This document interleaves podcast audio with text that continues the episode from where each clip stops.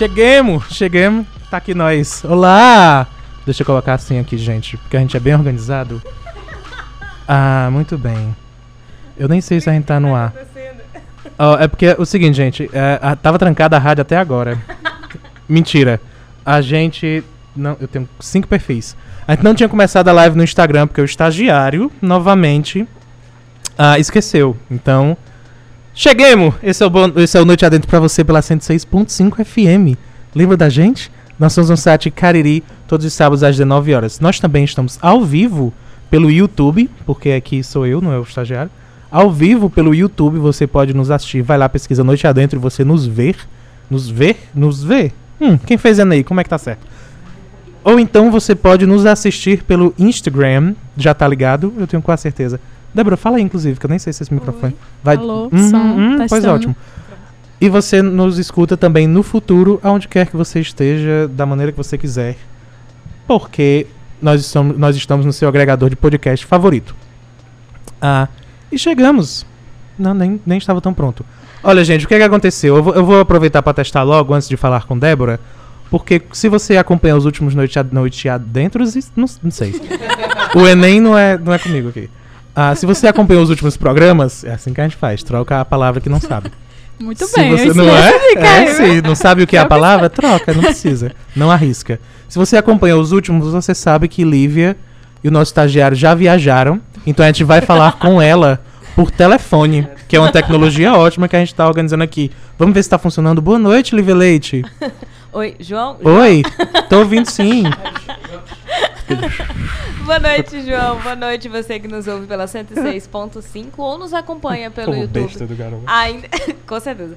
Ou pelo Instagram, ou ainda pelo podcast, né? Futuramente. Esse futuramente pode ser daqui a um dia? Pode ser daqui a um dia. Esperamos que você esteja nos ouvindo e compartilhando também todos os nossos podcasts. Eu avisei, inclusive, no, no ah, se Twitter. não compartilhar, meu amigo, seu pé fica verde e cai. Eita, eu por isso sinto que eu já tô muito. compartilhando Vamos- agora. Joga praga mesmo, não tem problema. Aqui no Instagram já chegou Lucy. Já tenho que registrar a presença de Lucy. Já está aqui.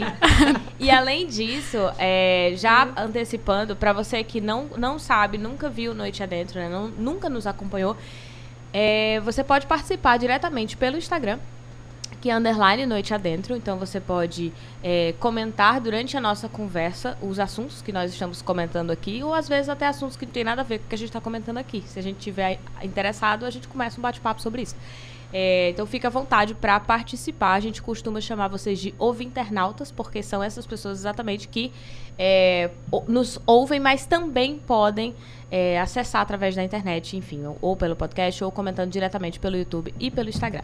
Se você já nos seguia, você já sabe o nome do nosso convidado, mas nós, né, João e eu, não temos a menor ideia de quem é esse convidado. E dessa vez, né, para quem já nos ouve há mais tempo, é, sabe que o Noite Adentro é um programa onde um Ah, dos será? Isso é verdade, Lívia? O quê? Certeza. Que a gente não sabe Hum, ou que tem alguém que uhum. nos segue? Não sei. Pra divulgar. Eu amei. Vai ser isso. Quem é o próximo? A gente vai fazer isso agora. Só repetindo, o estagiário falou que uma ideia pra gente colocar um saco na cabeça do convidado. Muito bem, isso foi um Eu- teste. Eu mandei uma mensagem aqui Ah, eu pra fui ele. aprovada, minha gente. Ei, faz tal coisa. Por isso que eu fui Ah, afetivada. querida. A gente já teve a nossa ce- cerimônia de, do cabelo de Lívia Isso. passado. Porque se você não tá nas lives, você não tá vendo, mas Débora tem uma mecha. ruiva no, um- no cabelo dela, então. E se você nunca apareceu aqui, você não tá entendendo nada. Mas a gente vai E aí eu digo, a explicar. culpa é sua, porque tu tá disponível o episódio, pode ouvir. Exato, tem podcast aí pra eu vocês tomei café demais, eu acho. acompanharem. Tem também salvo no YouTube, se vocês quiserem acompanhar, né, o que, que aconteceu semana passada e nos demais programas. Mas pra resumir apenas o formato do programa, é, o Noite Adentro é um programa que Circular. acontece todos os sábados. acontece todos os sábados, às 7 horas da noite. E um dos apresentadores convida alguém pra vir pra cá e os demais apresentadores ficam proibidos de pesquisar algo a mais sobre essa pessoa. Porque pode coincidir de um dos apresentadores já conhecer, mas ele fica proibido de conversar, de se comunicar com essa outra pessoa, ele fica trancado em cativeiro pra não. Sem é, alimentação, né? É, é, exatamente, sem alimentação para não poder saber quem é, nada mais sobre esse convidado. E a conversa rolar ao vivo, né, junto com a galera que nos acompanha. Muita gente pergunta pra gente se não tem uma pauta, principalmente os convidados. Eu não sei se foi o caso, porque não foi meu convidado. Mas sempre perguntam e a gente sempre tem que explicar e explica para os nossos ouvintes. Pessoas, não há uma pauta. A gente Ah, isso pra mim é mentira. Certeza que vocês combinam. Isso eu não acredito. Inclusive, no segundo momento, que é o momento, depois que a gente tem esse bate-papo, a gente tem um quadro chamado Isso Não Cai na Prova. E ele também não tem pauta. Ele é o único Ele que mal ainda tem tema, amiga. A Ele tem, às vezes, um tema. Às vezes. O convidado vezes chegou não. aqui. Vocês decidem na hora mesmo as coisas, porque a gente tava, não sabia Oh, o meu tema. Deus, descobrindo o Brasil Até agora. 10 minutos atrás não tinha Porque tema. a gente, antes de entrar no ar, nós já discutindo sobre, aí, qual vai ser o tema? Vai ser esse mesmo? Bota esse, muda o nome? E aí o convidado ficou um pouco surpreso. Ele disse, vocês escolhem mesmo. Mas sim, é isso. A Que gente falou. desorganização. Não é É desorganização, conceito, é a gente conceito. ou perdeu pontos. Não, eu estou, eu estou reproduzindo Tira quem pensou, né? Tudo é um teste aqui, minha amiga. Exato. Ah, e aí, desculpa. ouvintes, não é desorganização, é conceito, faz parte. A gente verdadeiramente não se preocupa. Claro que tem alguns temas durante a semana que são bastante pertinentes. Na aí verdade, a a gente, já a gente se preocupa apenas em não se preocupar. Isso. É toda a É, ideia. exato. Quando vem a ideia de, meu Deus, eu preciso de um quadro pro, pro, pro Noite Adentro, né? Um quadro dois, não cai na prova, pra o Noite Adentro. Aí eu penso, deixa pra lá. É assim que funciona mesmo. Não- Aí faz não- o que? Abre o dá dicionário, Exato. que palavra cai. É o e aí um tema. detalhe importante, nós não temos edição, né? Além de ser um programa ao Ai, vivo, desculpa. que a gente, a gente grava esse programa que a gente está fazendo aqui, e o podcast acaba saindo sem nenhuma edição. É de fato uma preocupação nossa, não ter essa preocupação em editar. então, assim, sai exatamente o que a gente falou aqui. É bom antecipar, porque se você é, né, comenta, a gente lê aqui, por exemplo, aqui no Instagram, eu acho que é Ex Saraiva, é um E e um K. Saraiva disse: parei de assistir minha novela. É quem? Eve Cris. É, Nossa, Eve Cris disse assim: estranho. é, parei de assistir a minha novela só para ver o convidado, que eu não vou ler ainda. Quem Ah, tá lá no Instagram já viu o está convidado, então eu vou anunciar. E Gente disse que está é com assim. muita moral, viu, convidado? Muito bem, tá eu digo já quem é. Ah, eu acho que antecipando e aproveitando, né? Eu não vou conseguir me lembrar, porque eu tô olhando o Instagram dela e eu tô vendo o E e o K e eu só tô lendo o EK. Aí, a, a Lucy já colocou aqui que é muito bom, que gostou da, da proposta, pelo que eu entendi. Obrigada. Se não foi isso, a gente finge que é. né? E se ela responder e não foi isso, não lê. Exato. Porque a gente controla aqui.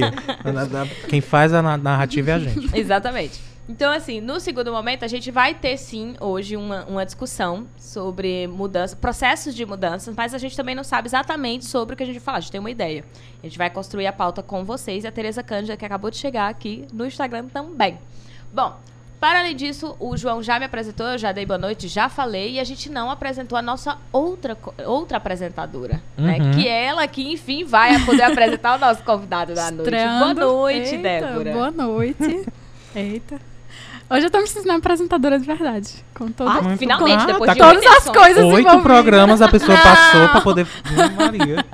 Em minha defesa, eu fui convidada duas vezes, mas não tinha sido apresentadora ainda, assim, de forma mais... Caiu alguma coisa, eu não sei o que foi. Se, tiver, se morrer algo, se explodir, foi isso. Eu não identifiquei o que aconteceu.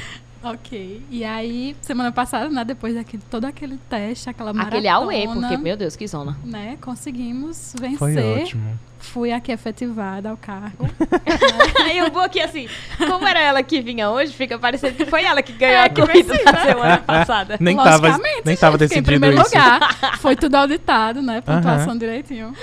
E aí, conquistei a mecha de cabelo de Lívia, que também estava sendo disputada.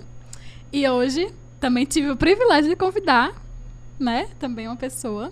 E eu trouxe pra vocês aqui Jardel Costa, que eu não É, conheço, nunca vi na minha vida, né? Ou pelo menos vou ter que fingir que não É, conheço. não, eu- é isso Não, que eu ia você dizer. pode, você é a única amiga, que pode você conhecer. Pelo pode. amor de Deus, Mas alguém tem que pelo saber quem é menos- essa pessoa que tá na mesa. né? Que ele não vai chamar É. qualquer pessoa assim. Não pode. Inclusive, é, a pessoa que convida, que conhece, é quem joga os podres, joga É. a, a vida Ah. pessoal. Isso é, é o que a gente gosta, coisa de polêmica, de crítica mesmo. Pois se Então- prepare, Como nós não temos pauta e é um programa É. ao vivo, nós precisamos manter uma conversa obrigatoriamente por Sim. duas horas, sem silêncios, Uhum. porque Difícil. o podcast não pode cortar os silêncios. Difícil. Então, a nossa única fonte de informação, se o convidado não soltar, é, a quem pessoa que convidou. É. Não Inclusive, vamos mais se os fazer pro- isso se não saber, ninguém saber. Se o restante do grupo dos apresentadores estiver ouvindo, preparem o convidado, porque ele tem que vir pra falar duas horas, senão É. boa sorte pra você. Já traga uma pessoa que gosta Verdade. de conversar bastante. Exato. Porque gente não pode. uma merenda ali real, né? Pois é, né? Já, já alimentei ali o convidado pra ele não. Aí é por conta da passar apresentadora. mal. deixo Exato. muito O claro. programa não se responsabiliza. Não se responsabiliza. Nós não estamos prometendo pagar lanches aqui, por favor. E aí, né? Jardel Costa. Não posso Boa dizer noite. mais nada sobre ele, porque. Posso? Ele, é, Boa não, noite. é Tá ele que tem que autorizado, fazer. Agora você está autorizada para a única Eita, pergunta. que chique. E Então, pelo menos deixar ele de- desejar Já me boa noite. chique, porque eu vou poder fazer a grande pergunta pra alguém. Jardel. Nós só temos uma pergunta aqui que nós preparamos. A única coisa que é preparada aqui nesse programa, com antecedência. E a nossa pergunta é: quem é você por você mesmo? Vixe. Um Pode, minuto de pode jogar, jo- joga. Boa noite aos ouvintes Boa noite, aí. O Desculpa. pessoal que tá no Instagram aí, Lucivânia, Eva Cris, minha mãe que tá escutando na rádio. Eita, então. Ó, chegou né? aqui Mikael também e Lê Letícia, que eu não sei Isso, qual é é dessas Letícia do. Rio de Janeiro, tá assistindo diretamente do Rio de Janeiro. Lê Letícia. Nossa, como a gente tá E. Raquel. Vixe, Raquel também, viu? Eu tô... consegui mobilizar muitas Do pessoas. Rio Boa de noite. Janeiro Internacional. Vai fazer o Enem. Vai fazer o Enem. Amanhã é o quê? Porque o Nordeste já é um país, né, minha gente? Amém. Se Deus permitir. Ah, como eu queria. A casa das sete mulheres aqui. Sim, Jardel, a É, gente não respeita nada. s- Pode continuar. Tá. É a minha primeira vez na rádio, numa rádio, dando entrevi- entrevista. Nós vamos ser gentis. né? Vamos nada. A gente Tô não um pouquinho nervoso. Pre- Oh, Mas eu vou pena. ficar bem à vontade aqui, que vocês são todos legais aqui. Isso Boa no noite pro pessoal que daqui também, né? Pro João, pra Lívia, Débora e o Estagiário, nosso não tem nome, estagiário. Né? Quem sou eu? Enrolou, Eu- enrolou. eu, na verdade, é muito difícil me definir, né? Eu acho que o tema de hoje tem muito a ver com, com minha história de vida, mudança, né? Porque minha vida é, sempre foi uma mudança. Eu sempre vivi mudando meu estilo de vida, meu lugar de morada, o lugar onde eu estudo, né? É, eu não sei como me definir, eu acho que vocês me pegaram de surpresa. É isso. Mas- Essa é a proposta do programa. Eu é, Não existe preparação pra não essa existe, pergunta. né? Quando É. a pessoa vem sabendo, Exato. também não, não resolve, não. Quem, quem é você? né? Se isso te acalma, mesmo pessoas que já vieram sabendo e que tinham é, assistido, tinham participado do programa, quando elas vêm aqui pra Já passei responder, por isso. É. Então não Duas elas funciona, ficam tipo, meu Deus, como que responde? não. Não dá Mas certo. eu vou tentar Ninguém lembra responder. de treinar, porque eu tenho a impressão que todos os nossos ouvintes são tais como nós. Eles só vêm. Eles se jogam. Ah, ok. Mesmo eles sabendo que tinha pergunta, ninguém nunca se preparou pra chegar aqui e responder. É. Pois então, eu sou Jardel Costa, sou engenheiro florestal, né? É, atualmente eu trabalho com o projeto Paulo Freire, prestando assistência técnica. Nós trabalhamos no, na região do Cariri Oeste. É, eu tenho 27 anos. Sou daqui do Crato. E é isso. Vocês têm mais alguma pergunta? Eu tenho, que eu não sei o que é o projeto Paulo Freire. Eu sei quem é Paulo Freire. Antes Isso da- eu sei, que tem muita gente Foi que não sabe. Calma aí, aí. dá pra explorar. Antes, antes de, de falar qualquer coisa, eu vou ler um comentário do YouTube. Vai. Eu vou ler um comentário do YouTube. Esse é um momento histórico. Olha, pessoa do YouTube, se sinta privilegiada. E eu vou dizer que eu já eu, eu prometi a mim mesmo que eu ia ficar olhando o YouTube e pra ler os comentários. E eu já tinha colocado umas 10 vezes na tela e não tinha visto comentários. Porque eu não olhei pro lado, pra barra que fica pra barra que contém os comentários. Eu tava olhando só Ainda pra sabe como fazer eu isso. ia e olhava pra mim, sabe? Eu disse, "Ah, hum, tá ótimo esse look. Mas ah, o João Batista disse que estava ouvindo pela rádio, aliás, a rádio pela internet e agora está acompanhando pelo YouTube. Pô, que pena, porque vê a gente. Então tá difícil. Boa sorte. Mas, se você escuta pelo YouTube, tem a mesma qualidade de áudio da internet. Tem? Não lembro agora se eu ajeitei. Então, ótimo. Tem. e é isso. Pode voltar. Qual era a pergunta? Quem é Jardel? Mentira. Não. Qual é o pro- que é o projeto? do projeto. O projeto Paulo é Freire, Paulo que ele Freire? disse que participava do projeto Paulo Freire. Paulo Freire, eu sei quem é. E eu sei que tem algumas pessoas que não sabem, estão até no congresso aí. Uhum. Mas. é, Vamos lá, Paulo Freire por Paulo Freire. Não, tô brincando. Não dá pra. Vamos chamar ele Não tem aqui como. hoje. Infelizmente. O Paulo Freire, ele foi o, ele é o nosso educador mais conhecido internacionalmente, né? É, é o sua obra até hoje é saber, gente. eternizada, né? Em várias universidades fora aí, colégios usam sua metodologia de ensino. E o projeto Paulo Freire é um projeto é, do governo do estado do Ceará, junto com a FIDA, que é um órgão internacional de financiamento, que ela financia é, é projetos em comunidades que é, comunidades pobres, né? E esses projetos, na sua maioria, são projetos produtivos. Investe em projetos produtivos, né? Criação de galinha, porco, ovelha, cabra, artesanato. E é, ele, aqui na região, ele é, apenas é, está no Cariri Oeste, né? Nos municípios de Santana, Nova Olinda, Altaneira, Campos Sales, Arari, Araripe. E na região de Sobral também tem esse projeto né? E ele tá, ele vai para finalizar, nós estamos finalizando ele, para falar a verdade. Esse próximo ano é para a gente encerrar o projeto e é para estar tá todos os agricultores com seus planos de investimentos prontos e a todo vapor aí para conseguir dinhe dinheiro e, e, e renda para sobreviver aí. Que massa, cara, que chique. Fui né? eu que convidei. Tu ganha mais eu uma amei. mecha. E eu vou ganhar mais uma mecha. Vou cortar um pouco mais meu cabelo. É, sabe uma coisa que, que, que, eu achei legal? Porque ele citou o nome da cidade tudinho. É bom pra quem nunca ouviu falar do Cariri ou acha que o Cariri é só Juazeiro e Crato, Isso é só exemplo. o Cariri Oeste. Não é? É só o Cariri uhum. Oeste, exatamente. E aí ele citou várias cidades, então assim... Você pensa que aqui não tem cultura, amigo? Aqui uhum. tem cultura também. Né? A pessoa veio explicar quem era Paulo Freire, não só explicou, mas assim, se a gente for falar de Paulo Freire, dá pra gente falar o dia todinho. É. Mas não vamos fazer isso, mas é bom para que a gente estimule as pessoas a pensarem sobre quem é Paulo Freire. E com certeza, pelo nome do projeto, a ideia é aplicar a metodologia freiriana especificamente com, especificamente com agricultores? Com agricultores. Porque, na verdade, o, o, Paulo Freire incentivava a gente a ter um senso crítico, né? Uhum. E é isso que a gente tenta estimular na, no, no, nos interiores aí das comunidades, né? Fazer com que os, a, os agricultores e as agricultoras, sim, aí tem um ponto muito específico que eu esqueci de comentar. O projeto, ele tem um público-alvo, que são o quê? São as mulheres e os jovens. Uhum. A gente desenvolve é, trabalhos específicos, né, de...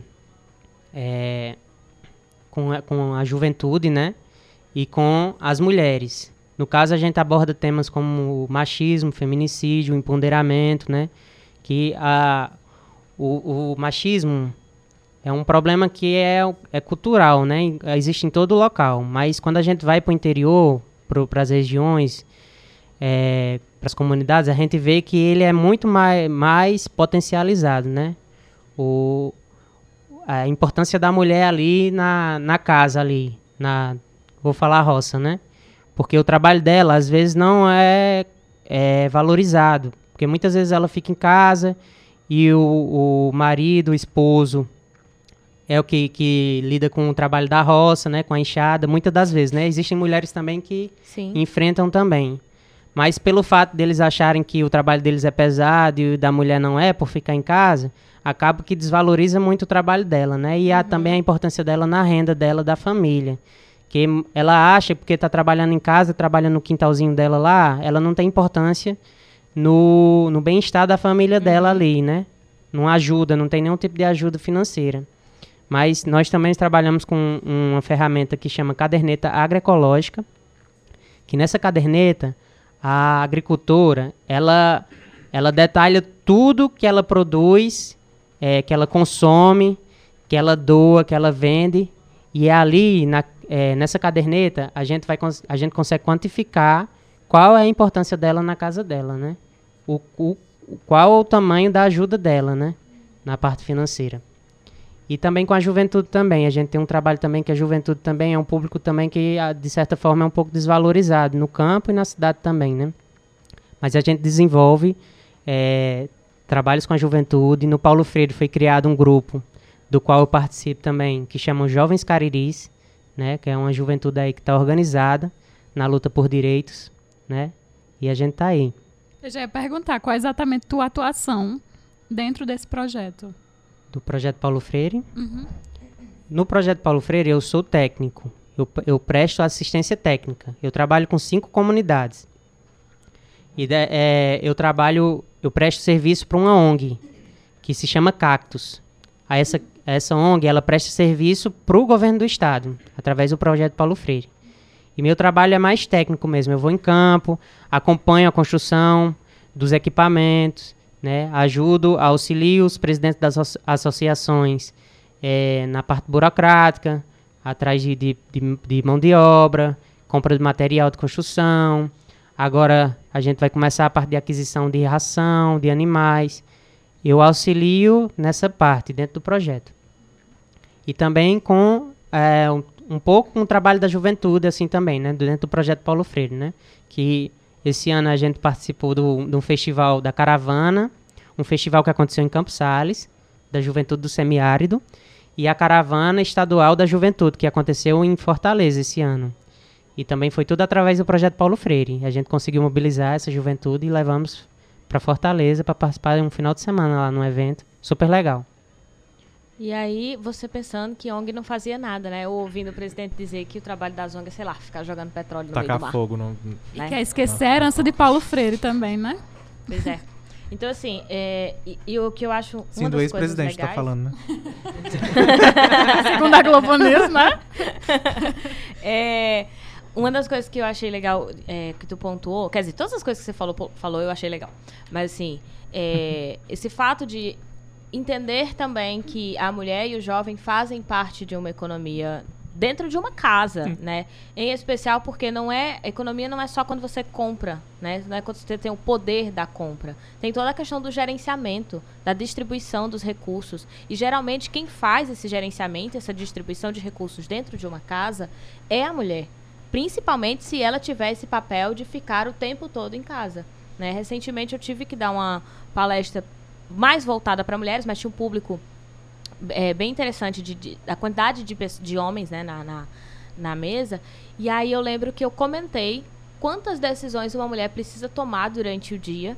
É, ela chega muitas vezes e era um público universitário. Eram mulheres algumas das mulheres que estavam lá né têm filhos né toda uma família uma casa para cuidar além do trabalho e além de fazerem faculdade à noite e eu citei que elas têm muita dificuldade por exemplo em chegar à noite e abrir um livro porque quando elas terminam de abrir quando elas vão abrir a primeira página do livro elas estão exaustas e elas não uhum. sabem exatamente por que, que elas estão exaustas muitas vezes elas não sabem por que elas estão exaustas e quando eu comecei a elencar a quantidade de coisas que elas precisam decidir durante o dia, como por exemplo, tá mexendo o mingau do menino, tem que pensar. Primeiro que tem que pensar qual que é o mingau do menino. E aí, enquanto ela tá mexendo o mingau do menino, ela tem que estar tá observando a casa e prestando atenção que não, o lixo não foi colocado para fora, porque hoje é dia em que o lixo passa. E aí ela tem que pensar que hora que ela vai fazer isso, ela tem que lembrar que o marido tá lá deitado no sofá assistindo TV né? Ou que o marido não tá fazendo nada. Ou que não existe um marido. Ou às vezes nem existe um marido, e como é que ela vai gerenciar isso? Mas numa situação onde existe, ter que colocar o marido e ainda ter que ouvir assim: ah, mas é porque você não pede. Eu tô aqui para fazer, mas você não pediu. Né? E parecer que aquela pessoa tá ali, ah, mas eu tô disponível para ajudar, mas só que fulana não me diz Você o que tem que gerenciar o seu e ainda o dele, né? Exato. E isso é sim um papel de gerenciamento. Eu tô falando uma pequena situação, mas são várias situações pequenininhas dessa ao longo do dia. Inconscientes é, também, né? Exato, não, que é quase inconsciente para ela, que ela não percebe. E que muitas vezes é, o cara que tá lá na, na casa com ela pensa assim: ah, mas ela quer fazer tudo só. Ela se acostumou a fazer só, se a gente vai fazer, ela reclama porque ela quer fazer do jeito dela, mas é porque é ela que gerencia. Se você perguntar o que é que está faltando, onde é que está tal peça de roupa, o que foi que aconteceu com a, com a linha de alguma coisa, ou se quebrou alguma ela sabe tudo de dentro de uma casa. E isso também faz parte de uma economia, porque você tem que gerenciar a hora que você tem que comprar, a hora que você é, é, precisa, sei lá, é, economizar, que você precisa racion, é, racionar né, o, o, a, a, produção. Que hora que você tem que, olha, vai acabar a água, tal dia chega a água, não sei de onde. Tudo isso precisa ser Porque pensado. exatamente precisa ser comprado, né? Porque e esse trabalho é muito homem... importante, né? Dentro de uma casa, na gestão Sim. de uma casa. Fundamental, com é certeza. o planejamento né, da casa. Não adianta você de... ter dinheiro se você não sabe nem com o que é que você vai gastar, por exemplo. Sim. Como é ter dinheiro? Além do. Também gostaria Além do, do, preci... do o que é que precisa ser comprado, como é que vai ser comprado aquilo que se precisa. Sim. Sim. Porque. Por esse sentido que eu quis dizer que não adianta é. você ter dinheiro, que não é questão de você não ter. Tipo, okay. você tem o dinheiro, mas se você não sabe é, exatamente como distribuir esse dinheiro, você não mantém uma casa. Não, e não é só uma casa. E eu tá falei tá ainda da de, mulher de, que tá dentro da casa, né? De algo mais simples, mas que, que é básico, só que a maioria não sabe. Tipo, Ah, tá faltando cebola, vai comprar. E aí o cara chega e como se escolhe uma cebola pra ser comprada? Sim. Qual é a cebola boa Exato. e a que tá estragada? Compra papel higiênico. E aí o cara olha na prateleira. Traz papel 15 toalha. É, 15 marcas, exato. E ainda traz papel toalha. Então é. Eu falei ainda de uma maneira mais básica, só que é bem mais extrema. Porque isso é, É, real. gente, mas Não, é e- real. E, é aí real. o homem acha que faz o grande trabalho quando a mulher não, não trabalha fora, né? Ele acha que o grande trabalho dele é que ele traz o recurso pra casa. Sendo que Exato. quem tem toda a tarefa de administrar Pois é. isso, né? Como a gente viu em E várias de etapas, cortar o papel toalha em dois também pra fingir que é papel virar higiênico. papel higiênico. É. É, e É. assim, a gente não tá falando só do caso é, dos agricultores e agricultoras que é, o Jardel tá citando, não. A gente tá generalizando. Porque não é uma coisa, ah, é, é no campo. Se fosse, era, era local e a gente ia conseguir fazer uma política pública só para um local, mas nem é. É uma coisa que é, como você falou no inicialmente, é cultural, né? É cultural. Sim. E esse projeto, justamente é porque esses assuntos não são abordados no interior, né? Muita a gente mora aqui na cidade, a gente consegue conversar com um amigo, alguém, né? Aí acaba abordando esses temas. Mas quando você vai pro, pro, pros sítios, você percebe que as pessoas não têm acesso a esse tipo de, de, de conversa. Então o projeto ele vem justamente para isso, né? Para a gente fortalecer essa discussão dentro do no campo e dentro das casas desses agricultores, né? É, eu costumo falar que a gente não não está aqui para desvalorizar o, a gente não trabalha para desvalorizar a importância do homem Não, no na- no processo. no né, processo. de- de mas sim a gente pra vem para fortalecer Eu, por mim, se desvalorizar por mim. desvalorizava, né? Por mim também. Tô, tô brincando. Ai, ai, é, brincadeira. meu posto mim, acabar. Mas a gente vem aqui para valorizar essas, é, essas, essas pessoas que sempre, é, com a história, sempre foram desvalorizadas, né? Uhum. E também um, é, abordar temas também mais específicos também, né? Que a gente vê no- nas cidades, mas também vê muito no campo, que é a questão do feminicídio, né? Do machismo. E a Lívia falou aí é, várias coisas importantes, ah, e aí veio na minha cabeça aqui que o, o próprio consumo, a realidade, levando para a realidade da agricultura, o, o- a mulher muitas vezes com- é, cria uma galinha, né? Da galinha ali, ela já pode matar e comer no final de semana, que isso ali já é uma economia para o bolso da família, Uhum. que isso aí já é renda, já tem um ovo, às vezes ela planta ali uma hortaliça, outra coisa, e nada disso é valorizado. A gente, e quando você quantifica, que você bota na ponta do lápis, você começa a ver a sua importância ali dentro da sua casa, né? Eu acho que essa sua fala é, é o que evidencia que a ideia não é simplesmente dizer que os homens não têm um papel social, mas o que de que as mulheres estão ali cumprindo esse papel, mas não é não é observado, não é, Observado, valorizado, justamente. sabe? Coloca-se como somente quem vai para fora de casa é que está fazendo algum trabalho. E isso a gente já falou diversas vezes aqui no programa é, com pessoas e, e- e grupos, grupos sociais diferentes, mas que tem essa ideia de ah, você tá trabalhando, se não tá trabalhando, mas aí tá fazendo o quê? Tá só em casa? Como se estar só em casa fosse estar não fazendo nada, Sim. né? E aí quando você fala, por exemplo, ah, tá lá a galinha, tem... beleza, mas ah, mas foi a galinha que colocou o ovo. Sim, meu filho, mas alguém precisa alimentar, alguém precisa ir lá coletar o ovo, alguém precisa estar fazendo esse E acompanhamento. coletar o ovo já é complicado, viu? Porque galinha às vezes não deixa. Complicadíssimo. A Eve Cristina, falei certo, não falei? É ver Cris. EV Cris. Ah, e eu, eu não sei por que que não tem Ok. Cristina na frente. Eu vi a outra É chamando porque é o nome completo. Cris. E aí achei que ela tava, tipo, sendo amiga. EV Cris disse o seguinte: muito minha vida. Na hora que eu tava descrevendo que a, a mulher tem que ficar fazendo mingau. Sim. E aí tem que estar ela pensando nisso, um aquilo filho. outro. Ai, meu EV Deus. Ah. Essa é a que mais fica pensando. É. Sabe? A mulher que acabou de ter a criança. Não importa se na cidade ou no campo. Se fosse só a galinha, minha gente, ainda era É. mais Se fácil. fosse mais só a Como é um galinha. ser humano. É, mas ainda tem o ser humano, e aí, fora o ser humano, tem os outros seres humanos que não conseguem compreender. Por exemplo, acho que a questão da gravidez é muito. É, é- é outro ponto que, que dá pra gente explorar, porque, por exemplo, enquanto mulher, nem nós sabemos, se não tivermos tido filhos, o que é de fato uma gravidez. Né? Porque a gente não consegue dimensionar, mesmo que a gente tenha visto na, na, na, escola ou na televisão, que fica mostrando aquele feto lá se desenvolvendo, que fica mostrando o bebê e a gente fica achando a cor, ah, que bonitinha, é tudo isso, como a natureza é maravilhosa. Mas a gente não consegue dimensionar a quantidade de mudanças que acontecem no corpo dessa mulher ao longo do processo.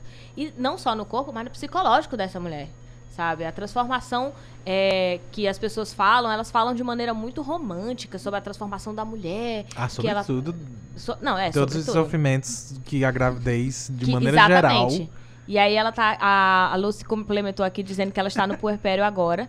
Né? E a Eve Cris disse o seguinte: a gente só consegue entender de fato que é uma gravidez quando fica grávida. E isso é péssimo.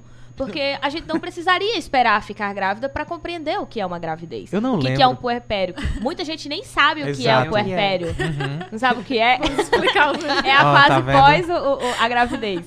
né? Os primeiros. O que vem puerpério depois. é a fase pós-gravidez. É os, os primeiros meses. É o É. resguardo. é o resguardo. E aí, assim, é, a gente não sabe o que significa, sabe? E encontrar, por exemplo, uma sociedade que hoje fala que a gente não tem que falar sobre esses assuntos na escola é desesperador. Sabe? Que não pode falar, e aí pensa Paulo Freire e diz, não, porque tá querendo doutrinar as pessoas. Isso. Sabe? É, é absurdo, porque quando a gente pensa que gravidez é algo que é natural, que todo mundo sabe que existe, que tem uma série de coisas que Uhum. precisam ser faladas e que muitas mulheres vão passar por isso e homens não vão passar pela gravidez, mas vão acompanhar essa gravidez e precisam entender todas essas mudanças. Pra parar, por exemplo, de achar, sei lá, que é frescura, ai, mas só fica com sono, dorme. Cara, vocês já pararam pra pensar que uma mulher grávida, ela não para de trabalhar, ela é tipo cérebro. Ela não para de trabalhar, ela tá dormindo e o corpo dela tá Uhum. trabalhando. E você, marido, é tipo o Pink, fica só falando besteira.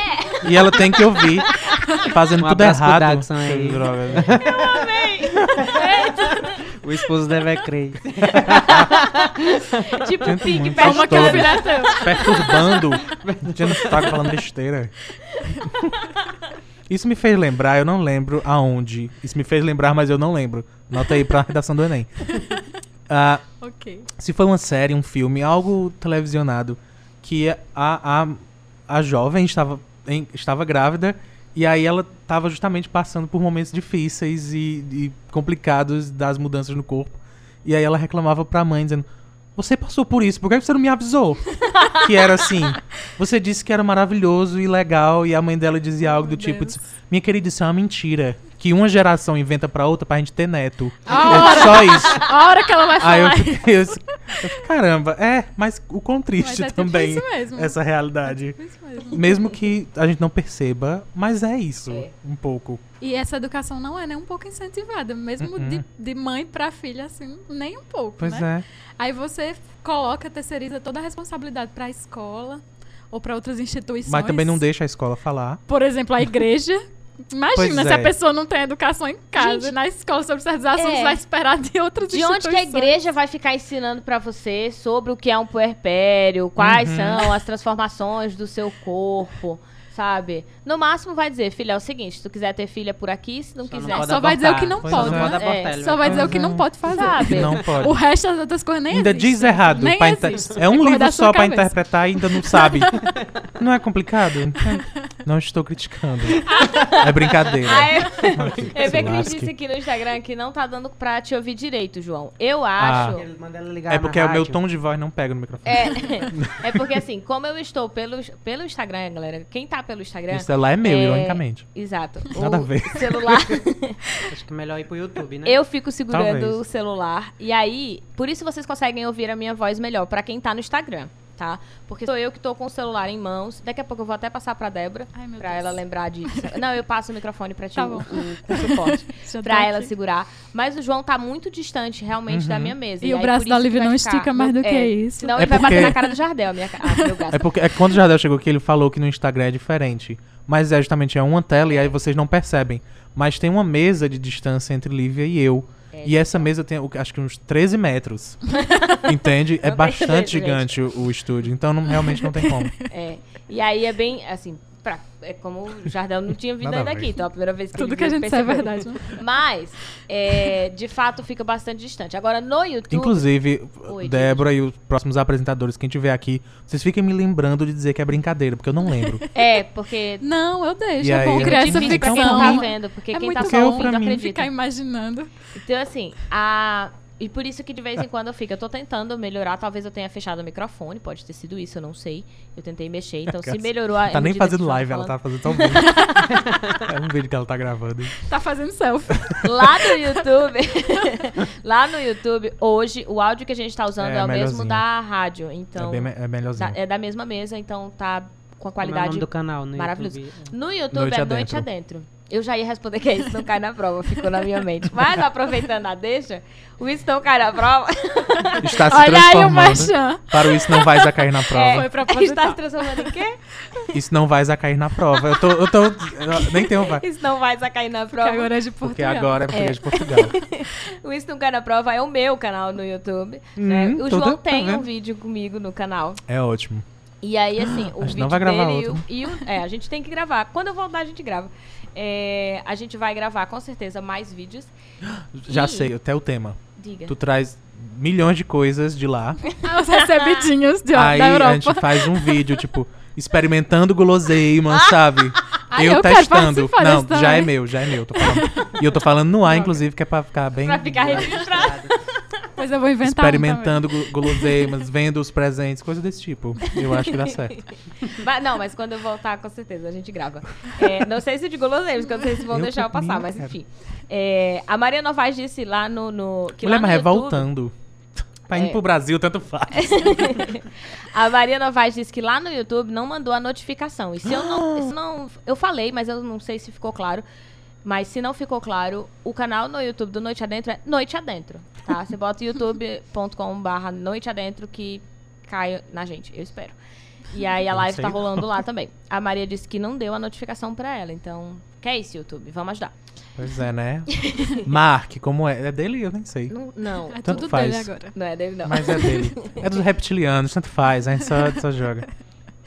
E aí eu me perdi no que a gente tava falando. Também. Tipo, a gente já falou de gravidez. Era gravidez, eu acho, a gente parou em falando gravidez. Jardel, você gravidez. quer falar de quê agora?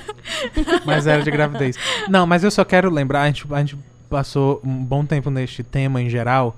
Ah, eu não sei aonde você está ouvindo ou assistindo, mas nesta nossa região que chamamos Cariri, esse tema é altamente sensível Exato. por motivo de nós, nós temos índices altíssimos de violência contra a Exatamente. mulher e Uhum. feminicídio. Então é um tema que merece e deve É. ser abordado e comentado e É, discutido. a gente já trouxe, inclusive, a frente de mulheres aqui. Precisamos Aham. trazê-las de volta, porque elas não estão no podcast, né?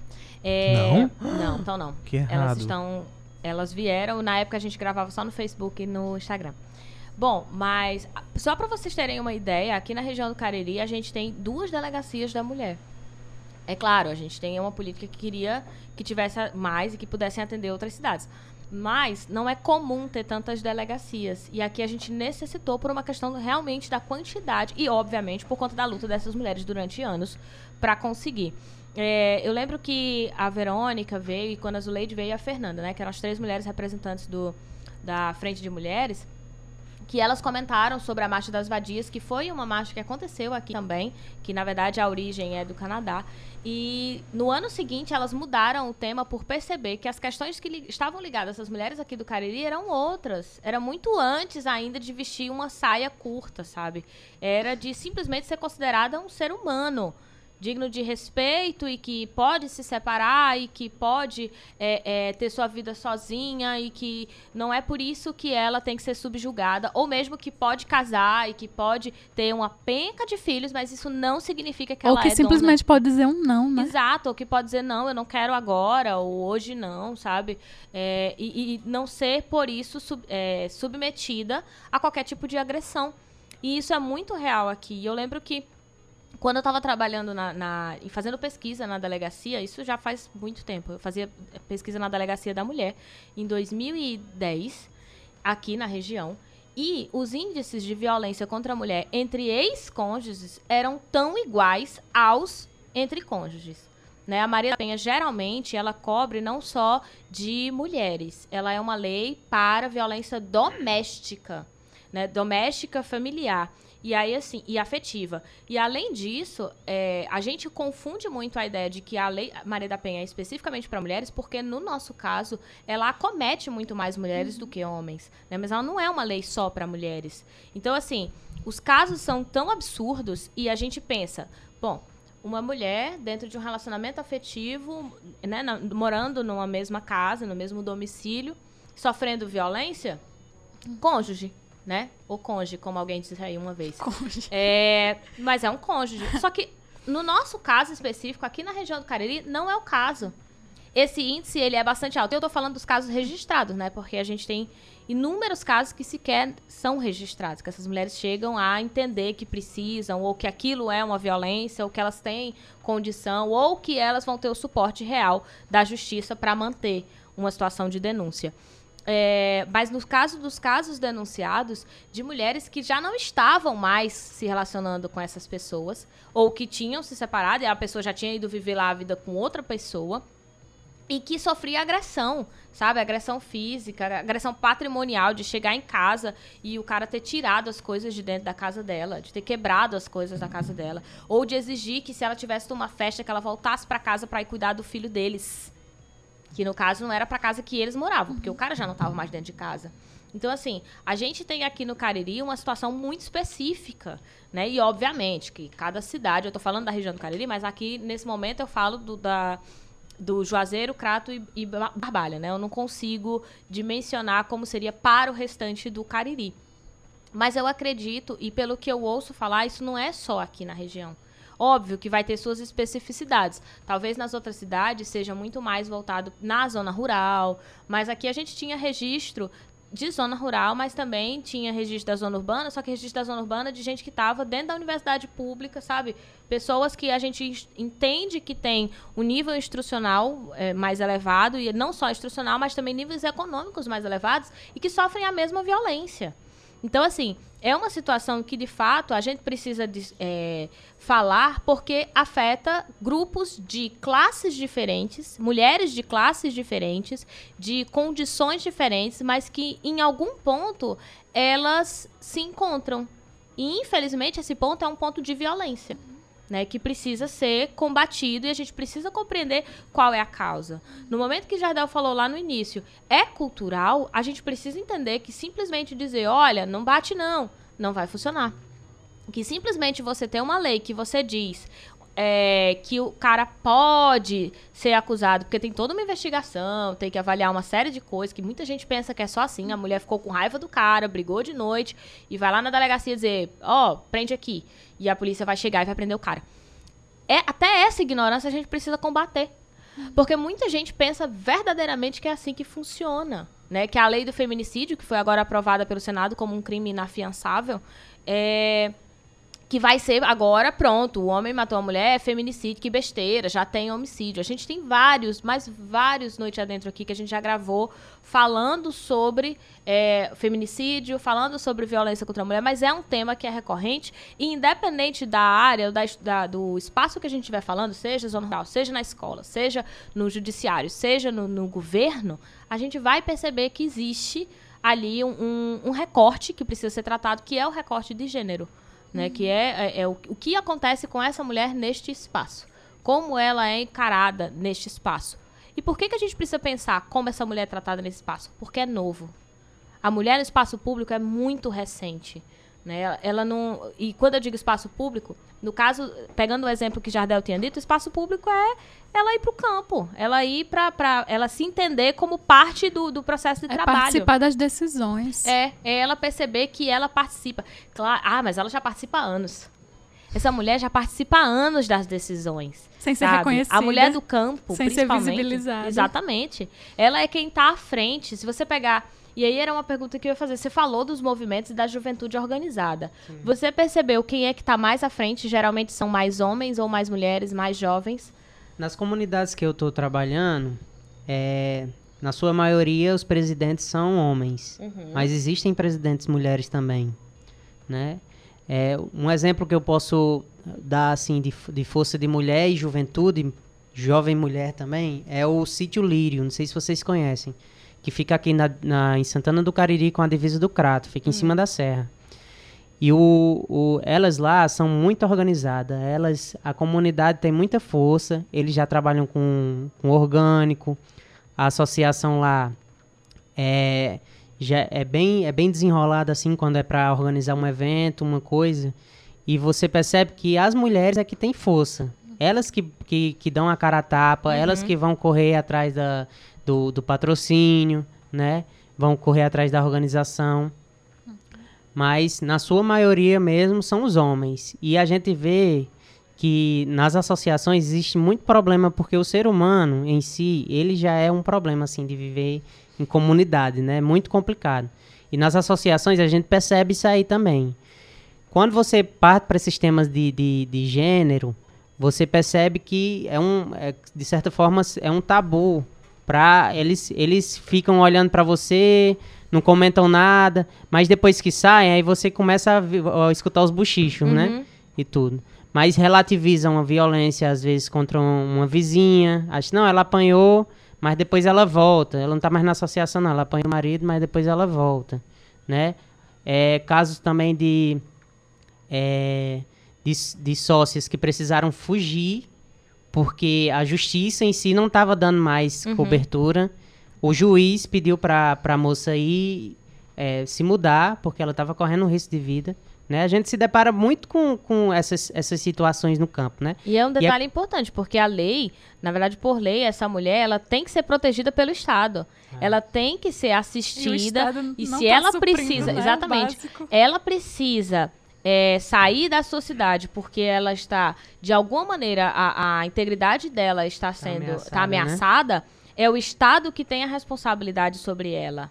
Né? E aí, por isso, ela deveria sim ter uma casa de assistência para onde ela conseguisse fugir. Quando o juiz simplesmente diz assim: ah, vai lá, tu, puder, tu tem um lugar não para tu ir? Arruma uma passagem para essa menina. Arruma uma passagem? Ela vai estar correndo Exato. risco. Então, assim, a primeira coisa, poderia até ser ignorância do juiz, mas eu não consigo acreditar que seja isso. Existe essa possibilidade de ser, dele simplesmente estar negando um direito dela, porque ela Acho não que sabe e ela é não vai muita cobrar. não, Não, né? eu acho, eu Mas acho tem assim, o segundo caso que é, não tem a condição de ofertar. É, porque aqui Mesmo a região metropolitana, a Lívia falou, nós temos duas delegacias aqui da mulher Uhum. especializadas, né? E mesmo assim você é, você é recorrente crimes de, de feminicídio aqui, né? A gente Uhum. é mulher morta em praça pública, né?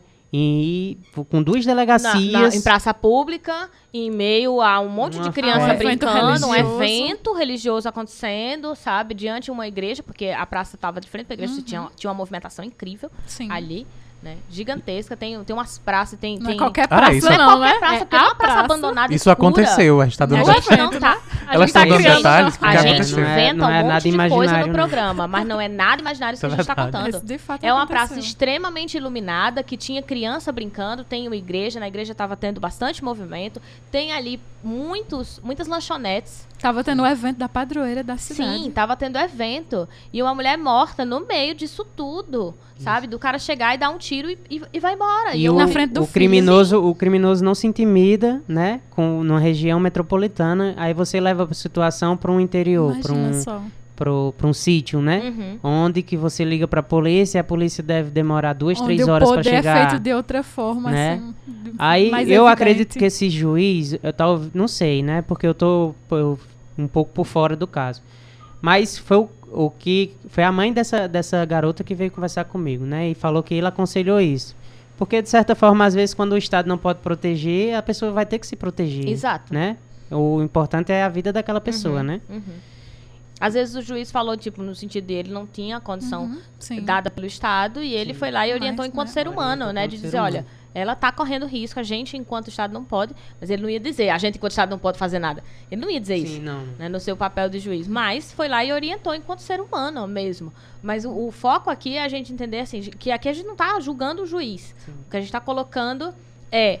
Existe sim, por lei, uma obrigatoriedade, mas a gente precisa também ter os mecanismos necessários para garantir a segurança desses cidadãos. Sim. Não só deles, também dos profissionais também, porque esses Ah, temas sim. muitas vezes são, é, são complicados de você Sim. debater. Uhum. É, vo- e precisa um pouco de cautela também, né? Porque é, vo- você às, às vezes você pre- pretende até denunciar aquele crime, Mas você fica imaginando o, o constrangimento que você não vai passar, né? É. Porque tá participando por justiça.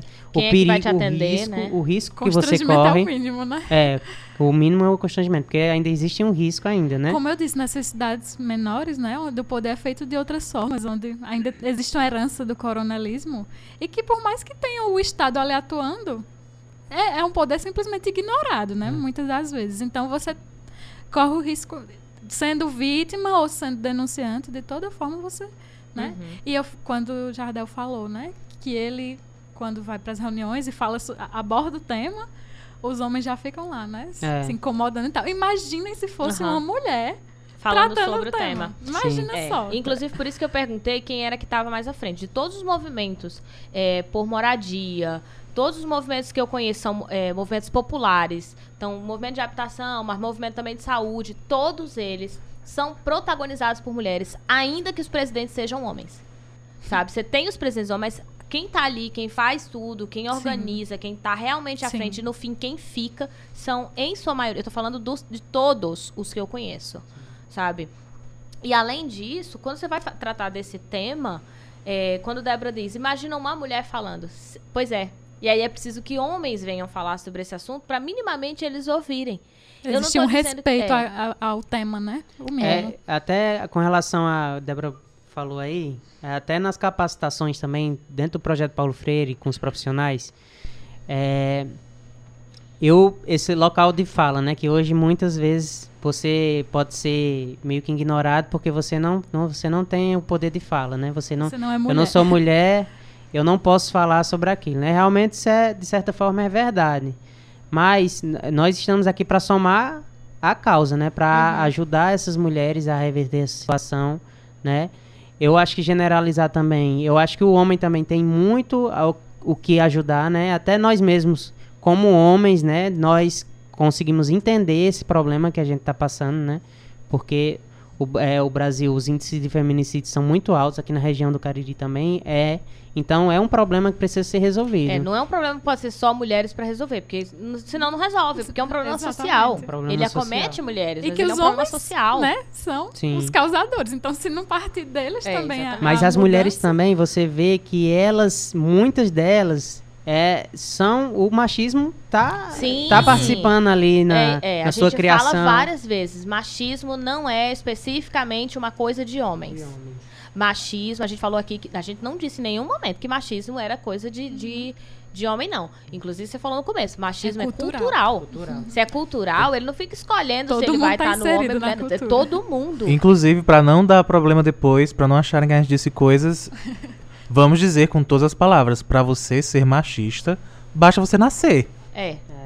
Nasceu, você Uma está sociedade Já foi. Você patriarcal. está Criado numa sociedade, sociedade. patriarcal Você já vai hoje, receber então, comportamentos e é uma- e ensinamentos. Reproduzir padrões Sim. que já foram, né? Mesmo pra você, que se diz desconstruído, sabe? Não existe esse ser humano que é desconstruído, existe ser humano em constante desconstrução, que é a compreensão de que você precisa melhorar a sua forma de enxergar o papel das mulheres, mas não só delas no- numa sociedade, né? O papel dos negros nessa sociedade também, e que você aprendeu porque você aprendeu. Você aprendeu que existiam papéis sociais para homens, aprendeu que existiam os papéis sociais das mulheres, o que que menina pode fazer, o que que menino pode fazer. Você não nasceu sabendo disso, não é genético. Em algum momento alguém Alguém não. Todo mundo começou a te falar, seja pela TV, seja dentro da sua casa, seja sua avó reclamando de alguma coisa. A gente foi ensinado a enxergar dessa maneira.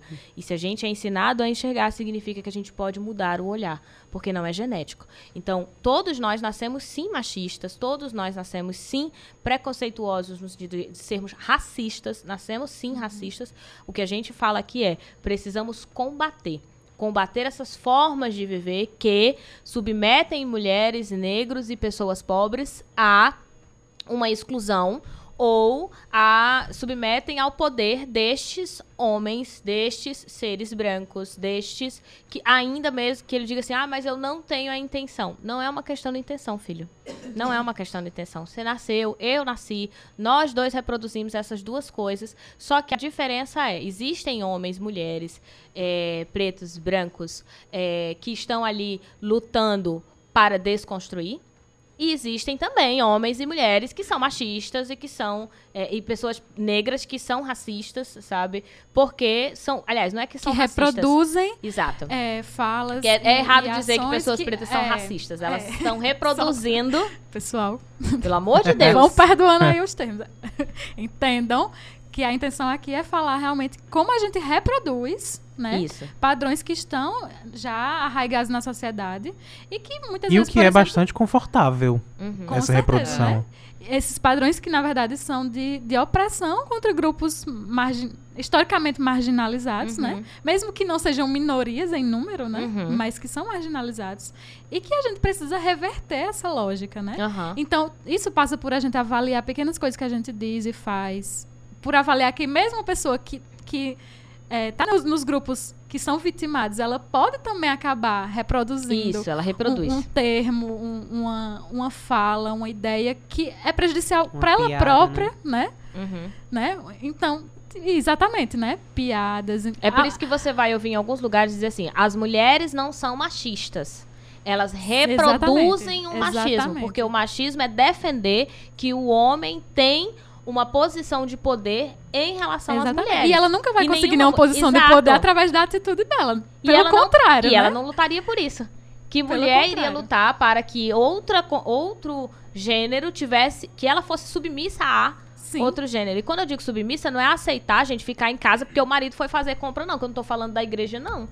eu tô falando de você ser submisso no sentido de você não ter escolha, de você não ser considerado sequer um ser humano. Sim. Né? Então, assim, não, quando a gente fala não existe mulher machista, não é que não existe a mulher reproduzindo machismo. Ela Sim. vai reproduzir machismo. Não existem pessoas negras é, racistas, mas existem pessoas negras que reproduzem o racismo. Isso Sim. existe, porque ela é vítima disso e ela tá dentro de uma sociedade que é racista, que é machista e que ela não sabe que isso significa racismo e machismo. Até porque a, a pr- a própria definição de machismo, de racismo, por si só, no, no sentido de ah, esse gênero é inferior a esse gênero.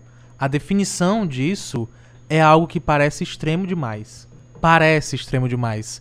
Quando eu digo isso, quando eu me coloco como machista, parece que eu tô agredindo e atacando e sendo extremo.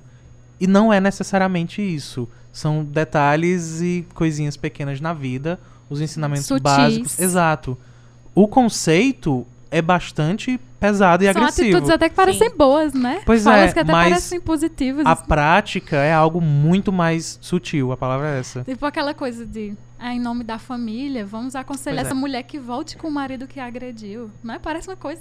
Ah, eu vi, Sim, que tá eu vi, super ajudando, Nossa. né? eu vi um psicólogo dando uma resposta que eu achei bastante interessante.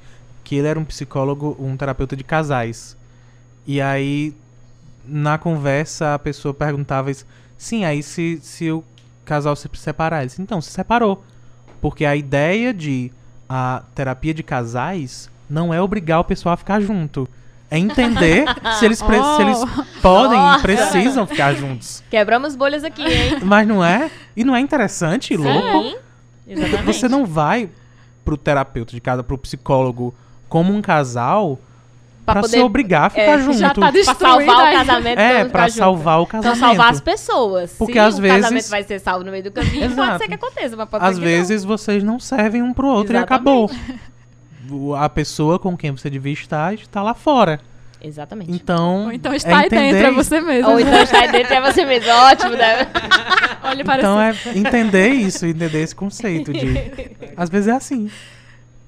Bom, eu, eu acho que. Eu, Eu, ia falar tô- outra coisa, mas eu esqueci. Tá, eu tô. Eu, também deixei ia esse falar outra silêncio de propósito porque eu esperei Eu lembro, vocês. Ah, não, agora você fala, senão eu ia cortar pro Tá, intervalo. pois vai. Eu só ia comentar que tu mencionou Santana do Cariri, né? Foi. Se eu não me engano, é a terra de Benigna, né? Isso, Benigna também. Ah. Fala aí pra gente de sobre. né? Mais perto, já. A, É, tem que falar a- quem é Benigna, que é amiga de Sim, vocês. Quem é Benigna? A Beni- Benigna, menina Benigna, que foi beatificada nesses dias pelo, pelo Papa, né? É, nesse mês agora teve. Quem não entende, gente, é um processo da Igreja Católica, tá? Pesquisa aí. Esse mês passado agora teve sua Romaria, que acontece lá em Santana do Cariri. A Benigna foi vítima, uma vítima do feminicídio há não sei quantos anos atrás, eu não tenho na cabeça esse- nesse momento a data. Mas ela aos 13 anos, ela foi assassinada porque não aceitou ficar com um, um rapaz que, eu, se eu não me engano, era da mesma idade dela. Uhum. E esse rapaz a assassinou. E. Foi de Quanto? quanto?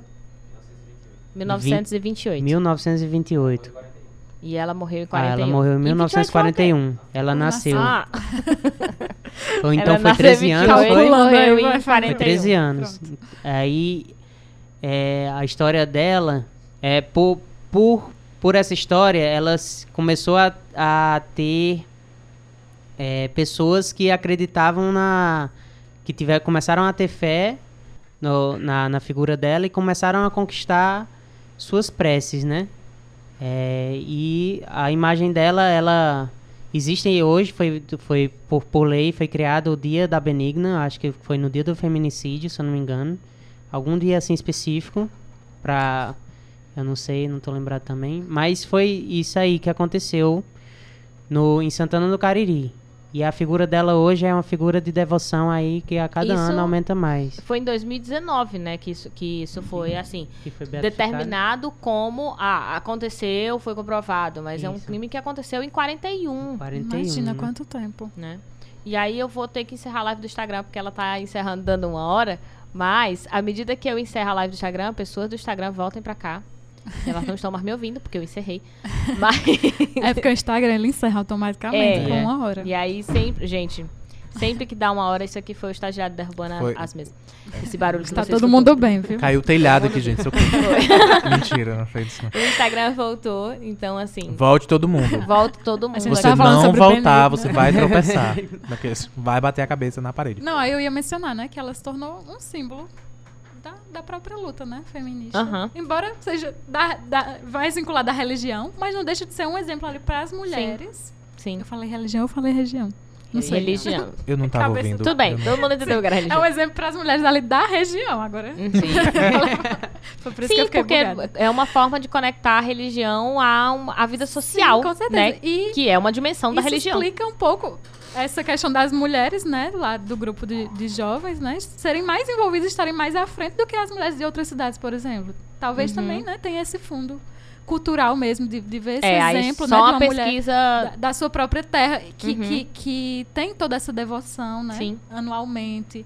E ela tem se tornado realmente um, um símbolo para Uhum. para É, as mulheres luta, né, na região. na E aí luta. só uma, uma, uma, uma pesquisa de fato da área da ciência humana, que essa é a Sim. hora que eu faço propaganda do pessoal das para ciências comprovar humanas. essa, Para essa comprovar a importância das ciências hipótese. humanas e da, do investimento de pesquisa na área de ciências humanas. Porque é ciência, sim, Porque viu, é uma gente? Trabalhamos ciência, com né? hipóteses. Então, assim, só a, a área de ciência humana investigando se há, há uma relação direta da, do que aconteceu e das histórias que eram contadas, né, Sim. sobre ela antes dela, dela ser com essa beatificada. articulação feminina. Se isso tem algum tipo de, de vinculação com a articulação feminina lá, né? Não feminista, feminina Sim. lá. Então, assim, e, e por que, que seria importante, por exemplo, esse tipo de pesquisa? Pra gente entender a própria construção dessa sociedade. Por que, que lá naquele lugar aquelas mulheres têm esse tipo de papel? Por que, que naquele outro lugar você desenvolve é, a juventude não tem tais problemas que a gente encontra em outra cidade? A gente só consegue compreender isso. Quer dizer, não é que a gente só consegue. Um dos caminhos pra gente compreender isso é, de fato, a pesquisa, Pesquisa. científica da área de ciência humana para identificar, catalogar e dizer como é que. Por que, que aconteceu, qual é o processo, qual é a relação histórica que está estabelecida ali. Enfim, foi só a minha deixa para fazer propaganda da ciência humana e da defesa. Venham para as de ciências inve- humanas. Exatamente. Não, É divertido. necessariamente- Não Não necessariamente venham. não, Se quiserem mas- vir, venham. Direito é mágico.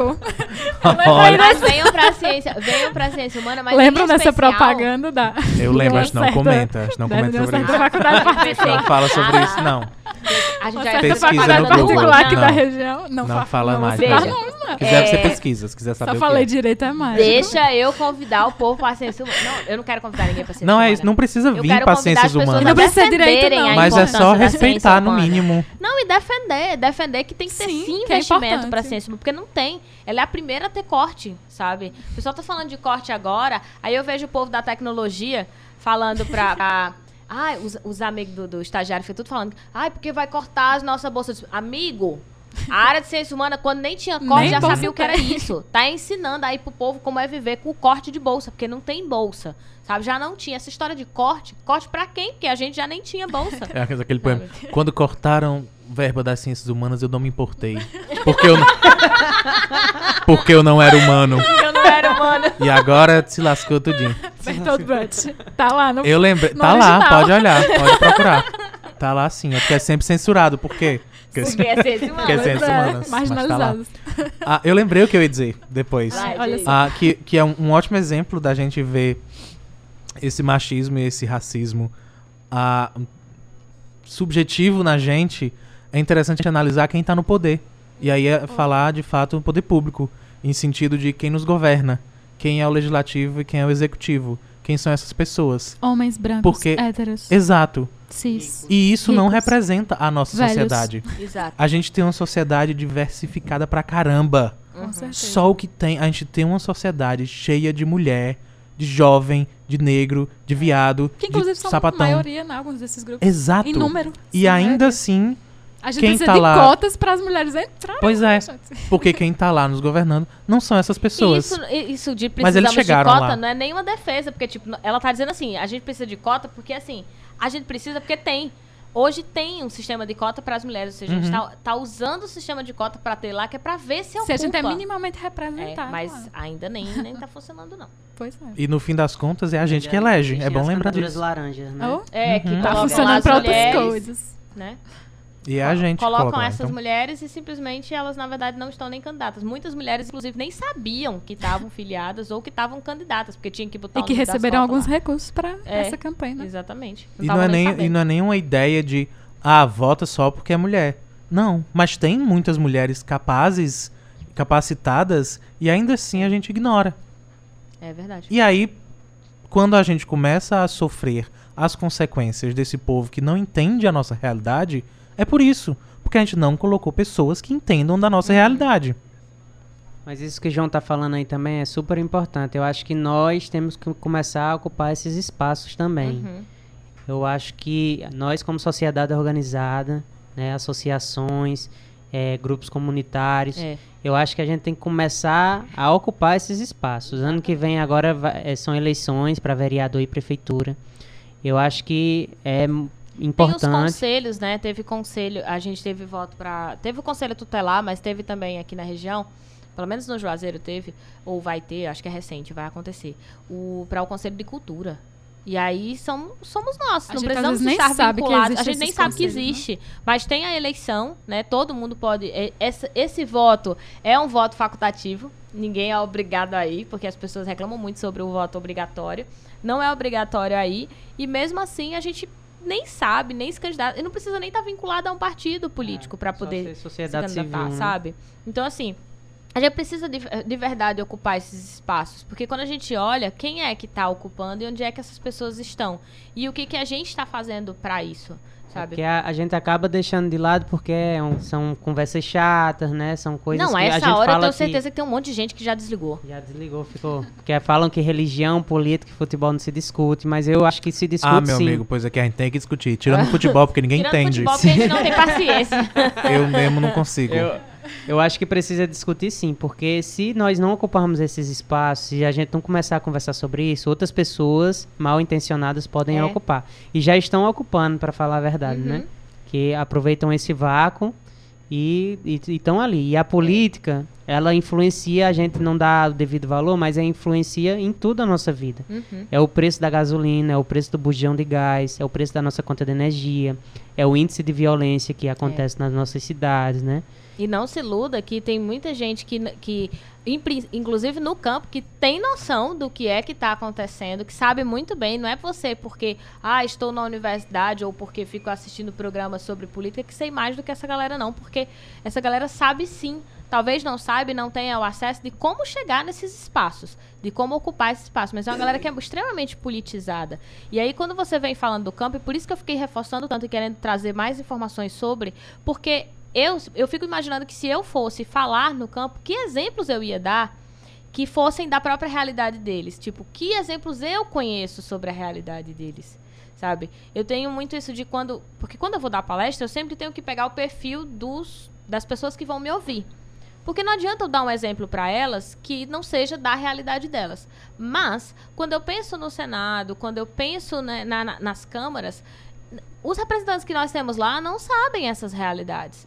E se eles não sabem, eles não vão se. É, a maioria, pelo menos, não vai parar para pegar, pesquisar sobre a realidade daquele lugar. Vai simplesmente estar tá gritando lá do alto do púlpito em Brasília, por exemplo, dizendo que a gente tem que fazer corte disso, enxugar a máquina daquilo. E que é para o nosso bem. E que é para o nosso bem, sendo que, na verdade, ele não está conseguindo chegar ne nessas extremidades, sabe? Nesses, nessas, nesses pontos onde a lei ainda não está chegando. Porque não é porque é cidade pequena, sabe? Claro, a gente sabe que nas cidades menores você tem menos recurso. Né? E, e, às vezes você tem menos recurso e você tem menos, é, outras formas de resolver os problemas, mas não é só por isso o problema da cidade pequena, porque tem também muita organização popular, sabe? Tem muita gente organizada, tem muita gente que está ali sobrevivendo e, e, aliás, sobrevivendo não, que está ali vivendo de maneira organizada, como foi o caso que você falou, né? As agricultoras, elas já estão trabalhando, por exemplo, é, com a, a qual foi a palavra que você falou? Ah, com orgânicos sabe? Que não precisam viver nesse sistema que nós estamos vivendo, sabe? Que conseguem uma outra forma de organizar a vida social, de organizar a sua própria vida e de estarem organizados e entenderem o que eles têm que lutar e quais são os direitos que eles têm que eles precisam reivindicar. Até de criar a sua própria moeda, né? Que nessa mesma comunidade eles têm, eles trabalham com economia solidária também, que foi dentro do projeto Paulo Freire. Eles uhum. criaram uma moeda para eles na comunidade. A comunidade chama Lírio, a moeda se chama Lírio. E é, os, os, produtos da, da comunidade eles podem ser comercializados através dessa moeda também. Se o agricultor uhum. não tiver o real, ele pode ser pode utilizar o lírio também, que é uma forma de fa também facilitar a vida de, da, Com dessa certeza. galera. Com certeza. E que estão aí reorganizando e uhum. construindo uhum. outras formas de viver que não são as formas que nós estamos acostumados. E é capaz de estar tá valendo mais que o real mesmo. Vai pra Disney agora. Fala em organização. Ah. Vamos pro intervalo. Vamos, a gente precisa ir pro, dar um intervalo rapidinho de é, sei lá, 3 minutos, 5 minutos no máximo. Você que está no rádio, você de 3 nem... a 5 é bem diferente. É, eu acho que é 3, eu sempre Olha, acho que é 3. de 2 a 17. a gente vai ver aqui o negócio aqui. Eu sempre acho que é 3, porque a última vez que eu contei eram 3 minutos. Então a gente fica com essa fé de que vão ser 3 minutos. Vão ser Mas 3, é sempre eu, muito rápido. Eu tenho aqui a informação, inclusive. São 3? São 3. Aí, viu? Tem aqui na minha frente. São 3 minutos, dar tempo de você ir lá, né, tomar uma água e voltar.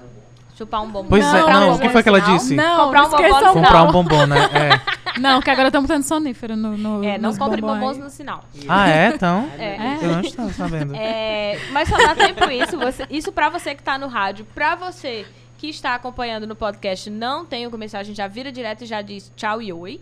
E você que está no Instagram vai permanecer conosco, as lives vão ficar com, inclusive, microfones abertos. Só no YouTube que você vai continuar só vendo ah. a gente, mas sem o áudio, certo? Você vê a gente. Mas se quiser ouvir o que está acontecendo, aí você tem que vir para o Instagram, underline Noite Adentro, porque só acompanha por hoje ou na gravação até amanhã, porque no, no, Instagram só fica 24 horas. E é isso. Na volta, a gente faz o Isso Não Cai na Prova, né? Ah. Falando aí sobre processos de mudança. O Jardel já falou que isso tem muito a ver com a vida eu dele. Eu já ia então... perguntar, só que eu vou guardar pro próximo. É, então.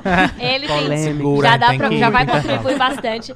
Lembrando que não foi combinado. O João chegou a me mandar uma mensagem dizendo: pergunta pra Débora se o convidado não tem alguma temática que pudesse assim, se encaixar e tal. Que a gente Foi mesmo ótimo. Não, não ele mesmo se encaixou. Porque ele já se encaixou na sua própria apresentação. Eu fiquei com medo da gente começar o Isso Não na Prova na primeira parte. Mulher. Mas super rolou de não, segregamos. Então vamos fazer essa parte daqui a pouco. A gente volta já já. Três minutos, João? Ai, eu não tava é, eu pronto. tenho que falar. Eu tenho que falar daqui a pouco e tenho que olhar pro João nem, pra dizer, vai, eu, João, é agora fico... que tu tem que fechar. Porque eu não sinto muito, mas eu já estou condicionado a gente começar a falar uma coisa e terminar 13 Só anos 8 depois. Horas depois. Verdade. Então. Pois vai lá. A gente volta já já. Mentira, agora foi de propósito. É, já ia falar. Você não mudou, né? Mas a gente vem daqui a pouco.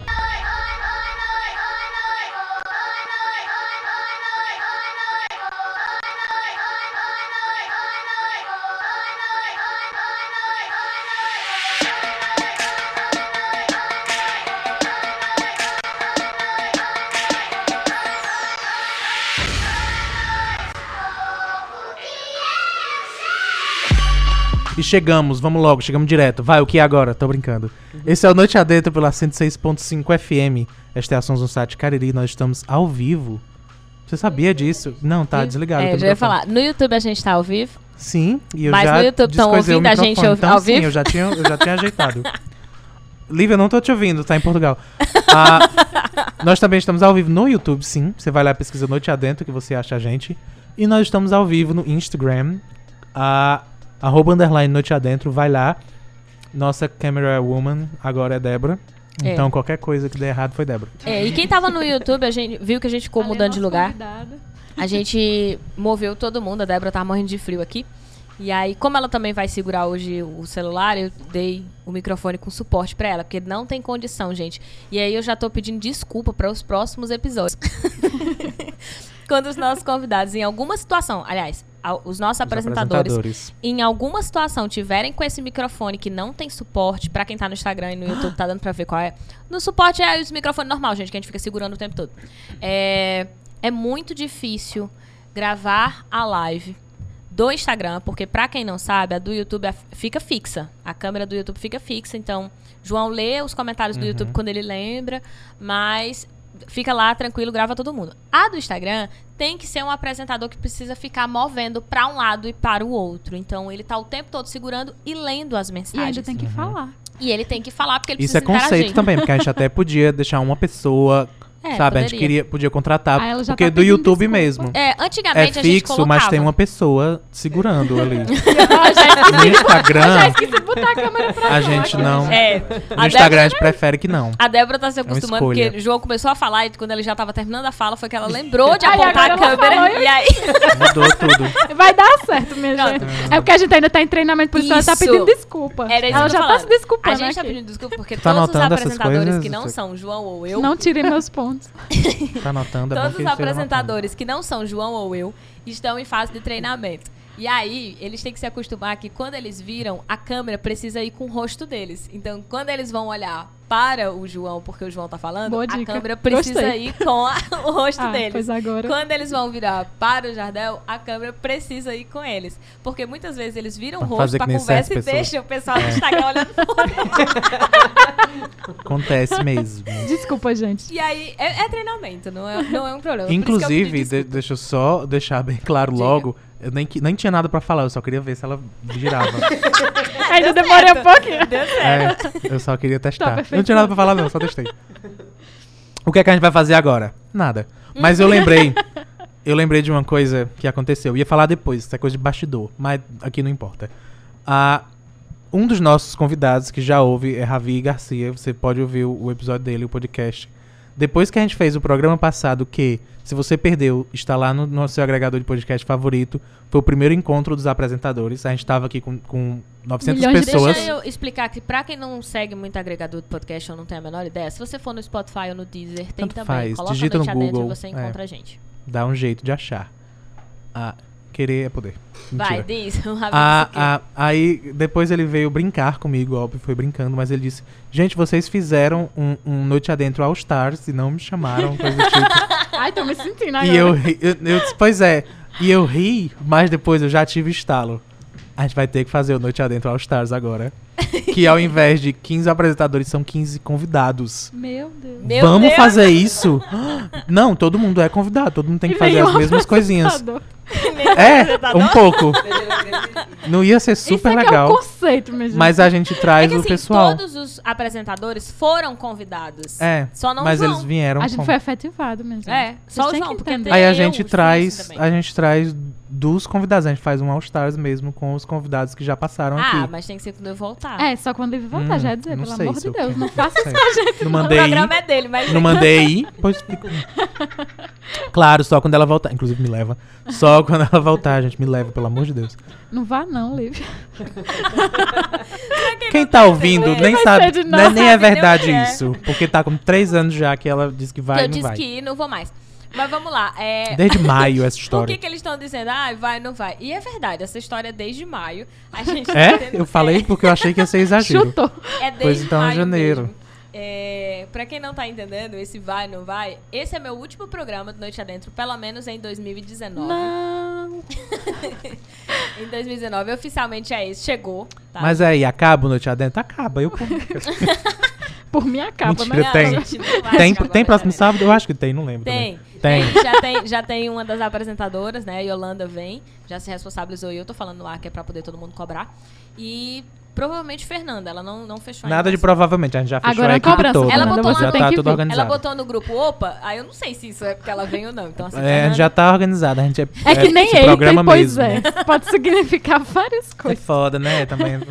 E aí, a partir do próximo programa, eu não vou estar nos microfones, né? Eu não posso garantir também que vou estar ao vivo. Eu vou tentar, não sei como é que vai ser lá. Eu, eu acho que eu vou estar chegando de viagem. Será que tem internet? Então, Eu não provavelmente sei. eu não vou conseguir nem assistir. Coreia do não. Norte, então, Quando você estiver lá, quando você estiver lá, Lívia, Oi. por favor, traga de volta o meu ouro, meu Vou. pau Brasil, Vou. por favor. Eu tô indo pra isso. Eu vou lá reivindicar e dizer: devolva o nosso ouro. Reparação histórica.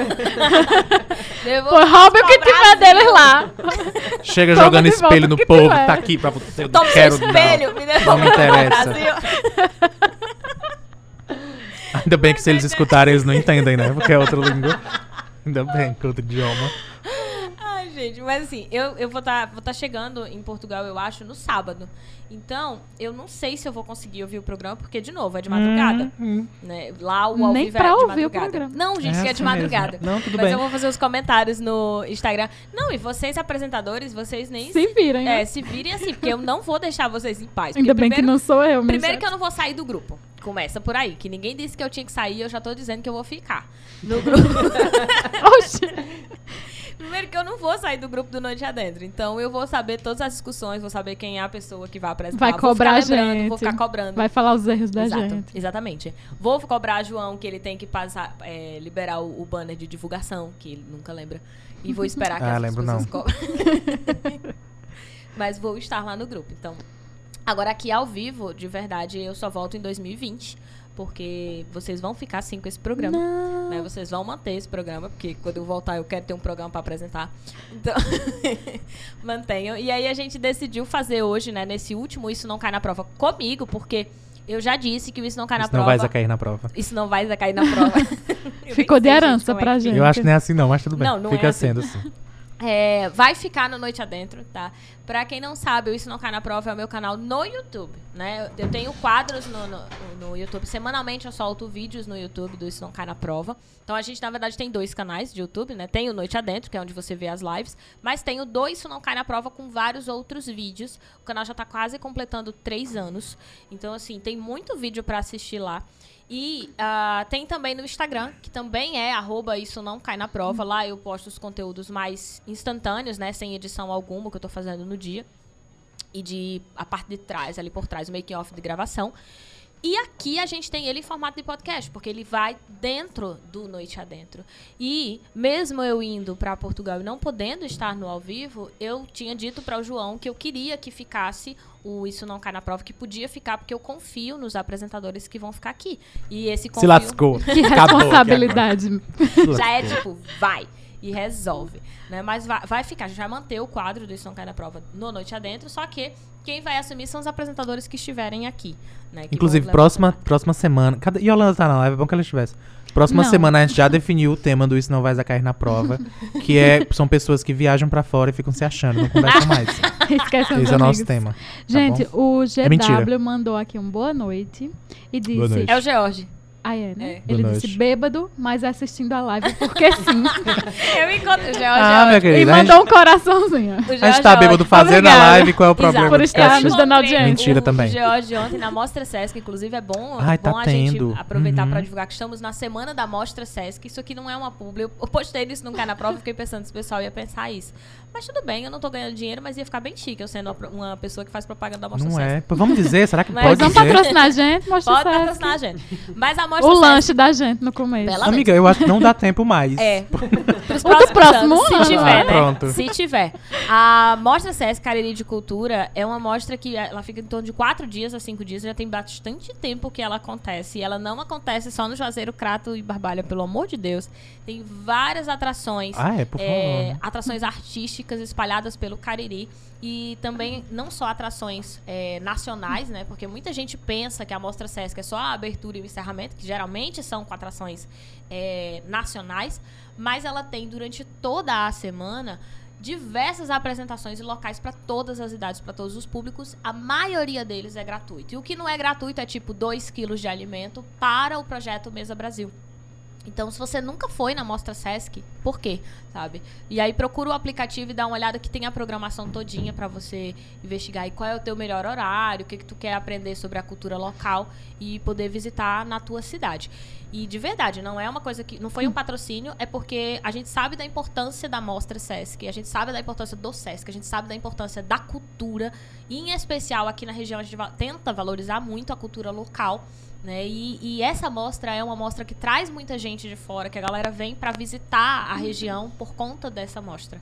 Né? Se tem outros pontos negativos, deve ter, mas não conheço. E se também tivesse, não sei se eu ia elencar aqui. mas é, um dos pontos que eu já ouvi como ponto negativo era, inclusive, que antes tinha muito mais atração nacional, por exemplo, do que regional e a população daqui reivindicava que tivesse cada vez mais é, apresentações locais. E, de novo, isso é um sinal de sociedade organizada que reivindica, inclusive, se ver nesses espaços. Mas o assunto não era sobre isso. É, o assunto era, de fato, a gente falar sobre a viagem de, de mudança. É, basicamente é isso a, a viagem. Processos de mudança. O João tinha sugerido que a gente falasse um pouco sobre como é o processo ou, ou, a saudade. Eu acho que saudade e despedida são coisas que entram nesse processo de mudança. E aí Jardel começou falando no início do programa que ele mudava muito. É. Justamente. Mas aí mudar como? Mudar de cidade? Mudar de cidade, mudar de colégio. Eu, quando criança, eu estudei em nove escolas aqui no Crato. Inclusive, ele foi meu colega de sala. eu sou a única que não me surpreende, porque eu estudei em 14. Yes! Mas foi... Nunca se sozinho no mundo. Sempre tem alguém que passou pela mesma coisa. Mas, amiga, foi 14 no mundo. Ele tudo 9 aqui, aqui no Crato? No Cariri. É, ah, no Crato, no Crato. No, nem tem nove escolas no Crato. Não, não tem. Gente, tem. Tem. Tem, tem sim. Mas, e, caramba. E foi tudo isso mesmo, Jardel? Foi, basicamente, acho que foi isso aí, depois eu vou contar direito. Mas eu passei por vários colégios, assim, é também por questões financeiras, é também por... Porque sempre fui um, um, um rapaz muito danado, né? Problemas pessoais. Ah, eu ia perguntar isso, porque Mas todo olha... mundo fala. Tu foi expulsa? Ocasionalmente, sim. Não, expulso eu não fui. Foi convidada a se retirar. É. Mas, é, e o, o, último processo de mudança que aconteceu comigo foi justamente o Enem, que foi o que me levou para mais distante, né? Que eu tive a oportunidade de estudar na Rural do Rio de Janeiro, no, em 2009. Eu fiz a prova, em 2010 eu Fui pra Rural Isso do Rio de Janeiro. porque era uma pessoa, tipo, que ficava mudando de escola e, segundo ele, um aluno é. Foi só pra Rural do Rio de Janeiro. Detalhe, ele estudou na escola agrotécnica também. Foi, eu até concluí na escola agrotécnica. A última escola que eu... e tem exame de seleção, viu, gente? Exato. Aí me levou para o Rio de Janeiro e eu fiquei seis anos lá. É, fui aos 17 anos de idade para o Rio de Janeiro e foi um processo de mudança. Esse foi o Coragem. O, eu acho que o maior de todos, né? Porque eu não tinha mais a minha mãe por perto. Eu tive que aprender a me virar sozinho, né? Mas minha mãe, de certa forma, já tinha me preparado muito para esse momento também, né? Que eu sempre fui de fazer muitos trabalhos domésticos, ajudar ela e tudo. E eu consegui é, cumprir a minha missão.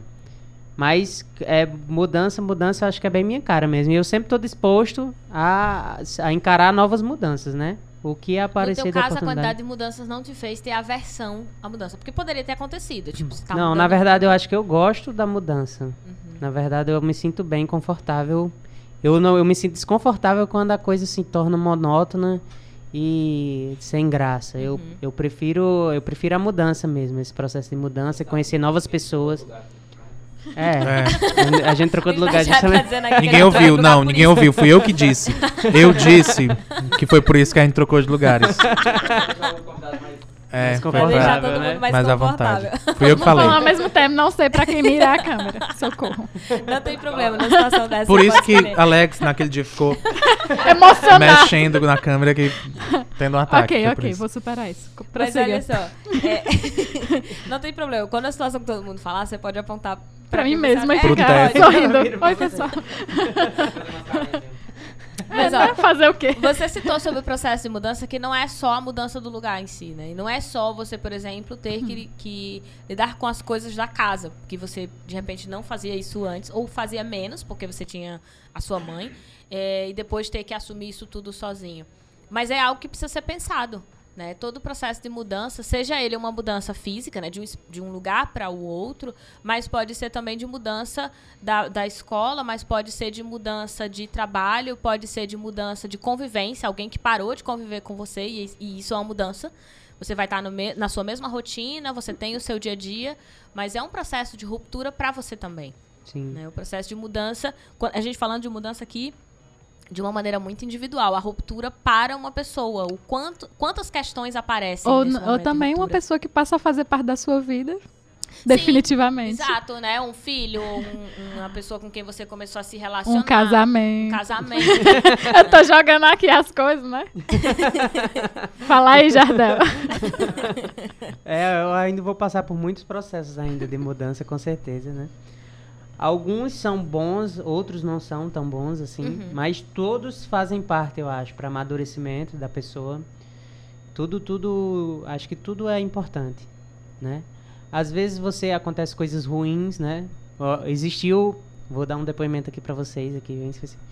É, quando criança, eu tive que passar por um processo de mudança por causa de um caso de violência, né, que eu tive, que eu sofri e eu tive que trocar de cidade assim, urgentemente, porque estava sem condições.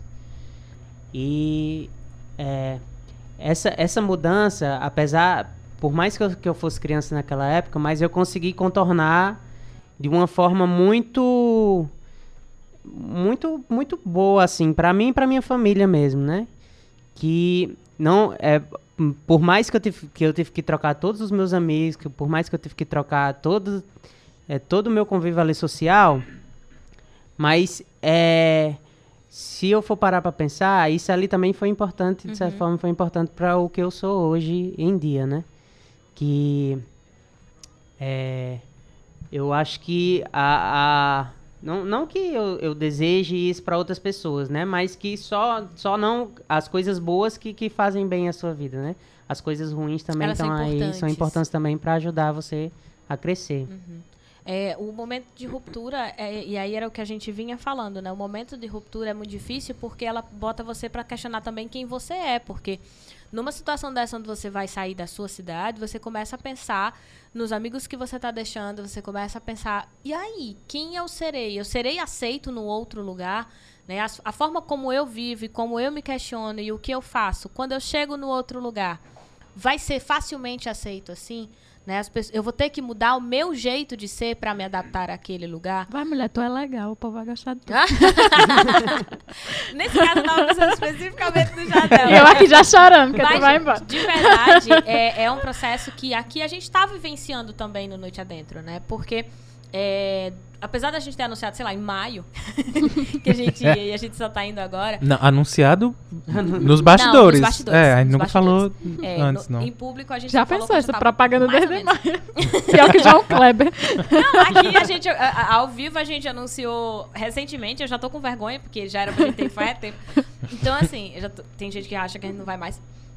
É um processo, de fato, de, de ruptura e também de questionamento sobre a gente. Então, assim, no nosso caso, quando, quando eu falei para o João, ainda era muito irreal, assim. Ah, beleza, vai acontecer.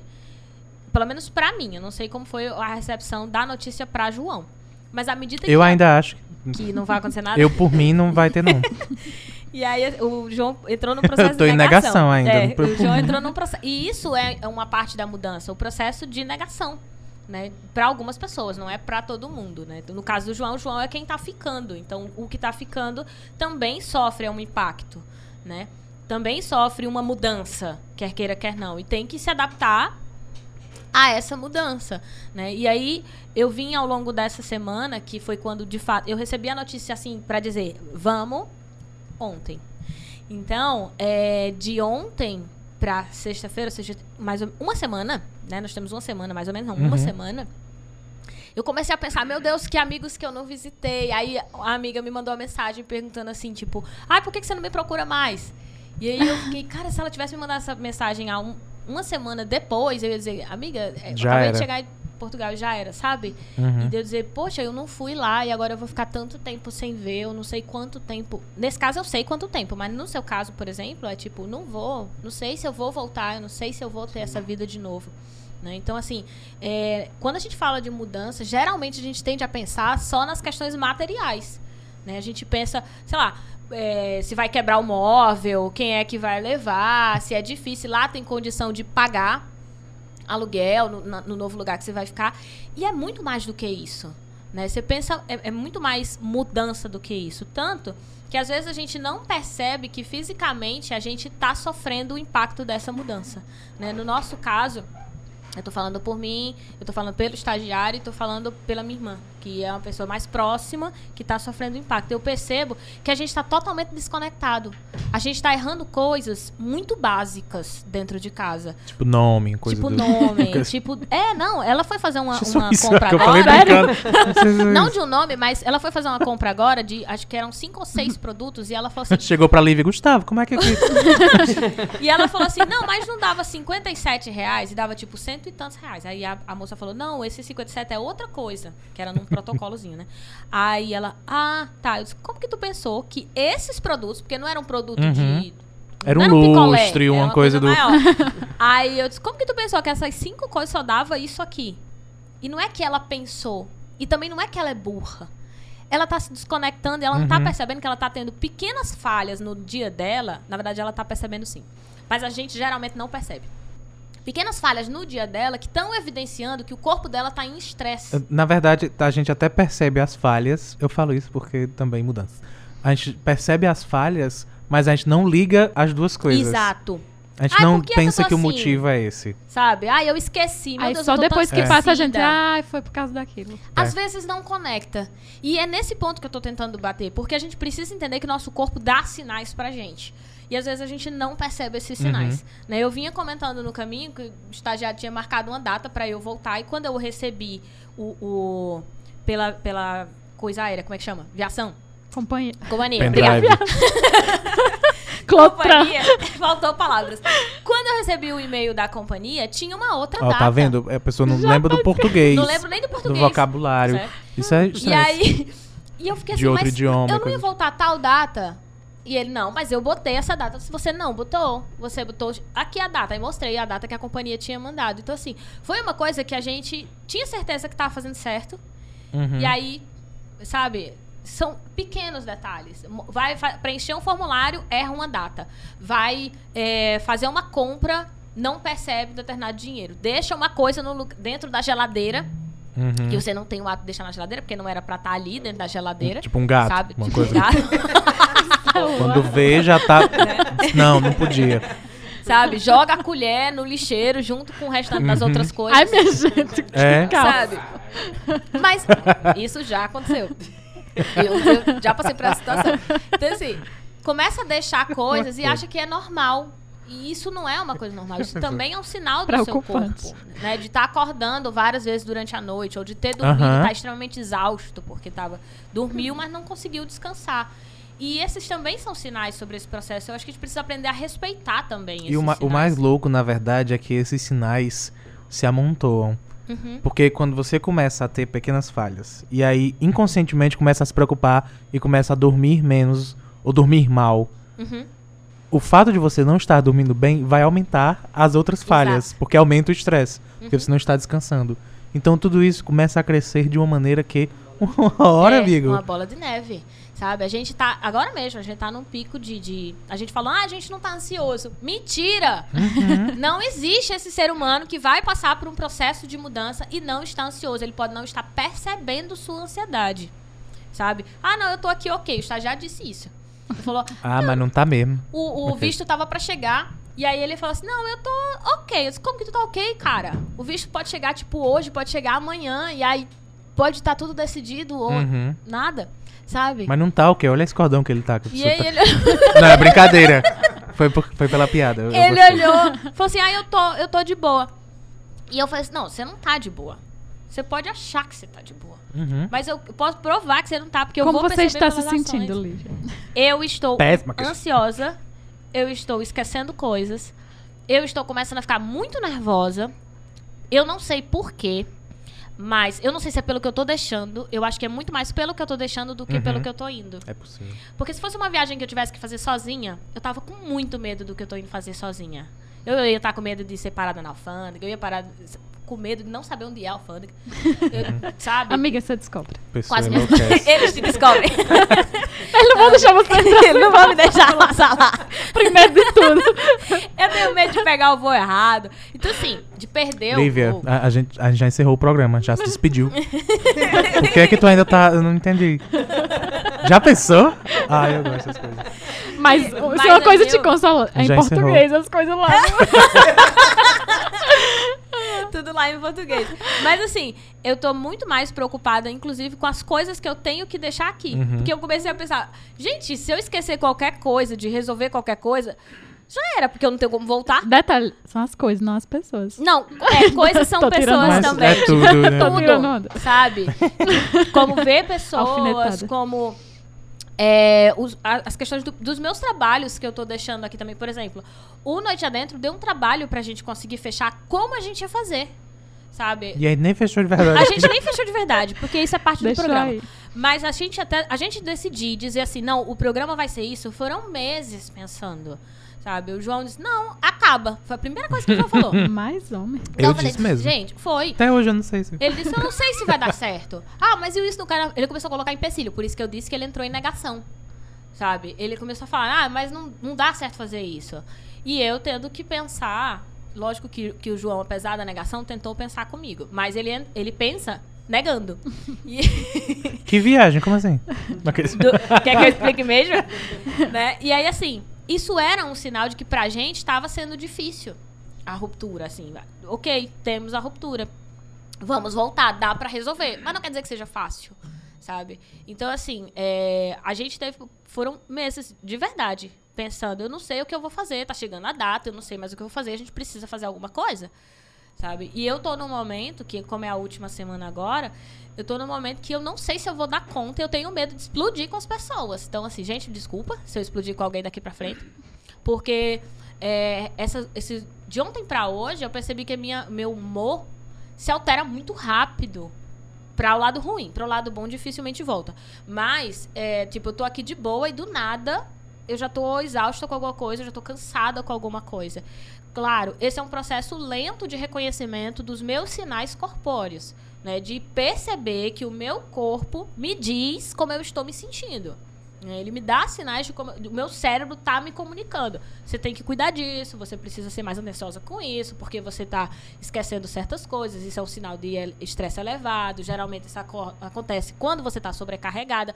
Mas isso é um processo que lentamente eu tive que ir reconhecendo por conta de várias mudanças que eu já passei, mas que eu tive que ir reconhecendo no meu pró- próprio corpo, como uma forma de entender. Porque no fim das contas, a gente usou a deixa de falar de, de mudança, mas a gente quer falar sobre sentimento. O que, que a gente está sentindo? Como que a gente está lidando com o sentimento? Porque aqui no Noite Adentro a gente fala muito sobre sentimento e que a gente não deve negar os sentimentos. A gente precisa expressá-los e compreendê-los. Compreender o sentimento é saber como lidar com eles. Então, assim, para eu poder entender sobre sentimento, eu preciso, no mínimo, prestar atenção neles. né? Eu consigo me sentir. Agora eu vou. Já vai encerrar, eu tenho certeza. É. Falta 10 minutos, mas eu vou jogar pra vocês. Como é que vocês estão se sentindo? Ai, meu Deus. Na verdade, eu já tava analisando um pouco. Desse período, é porque eu não lembrava. Eu tenho um conceito muito próprio de tempo pra mim. Hum. Pra mim não existe meses e dias, isso pra mim eu não, eu não gosto. Então, às vezes Vive passa. porque é é, condicionado socialmente. então eu não aceito muito.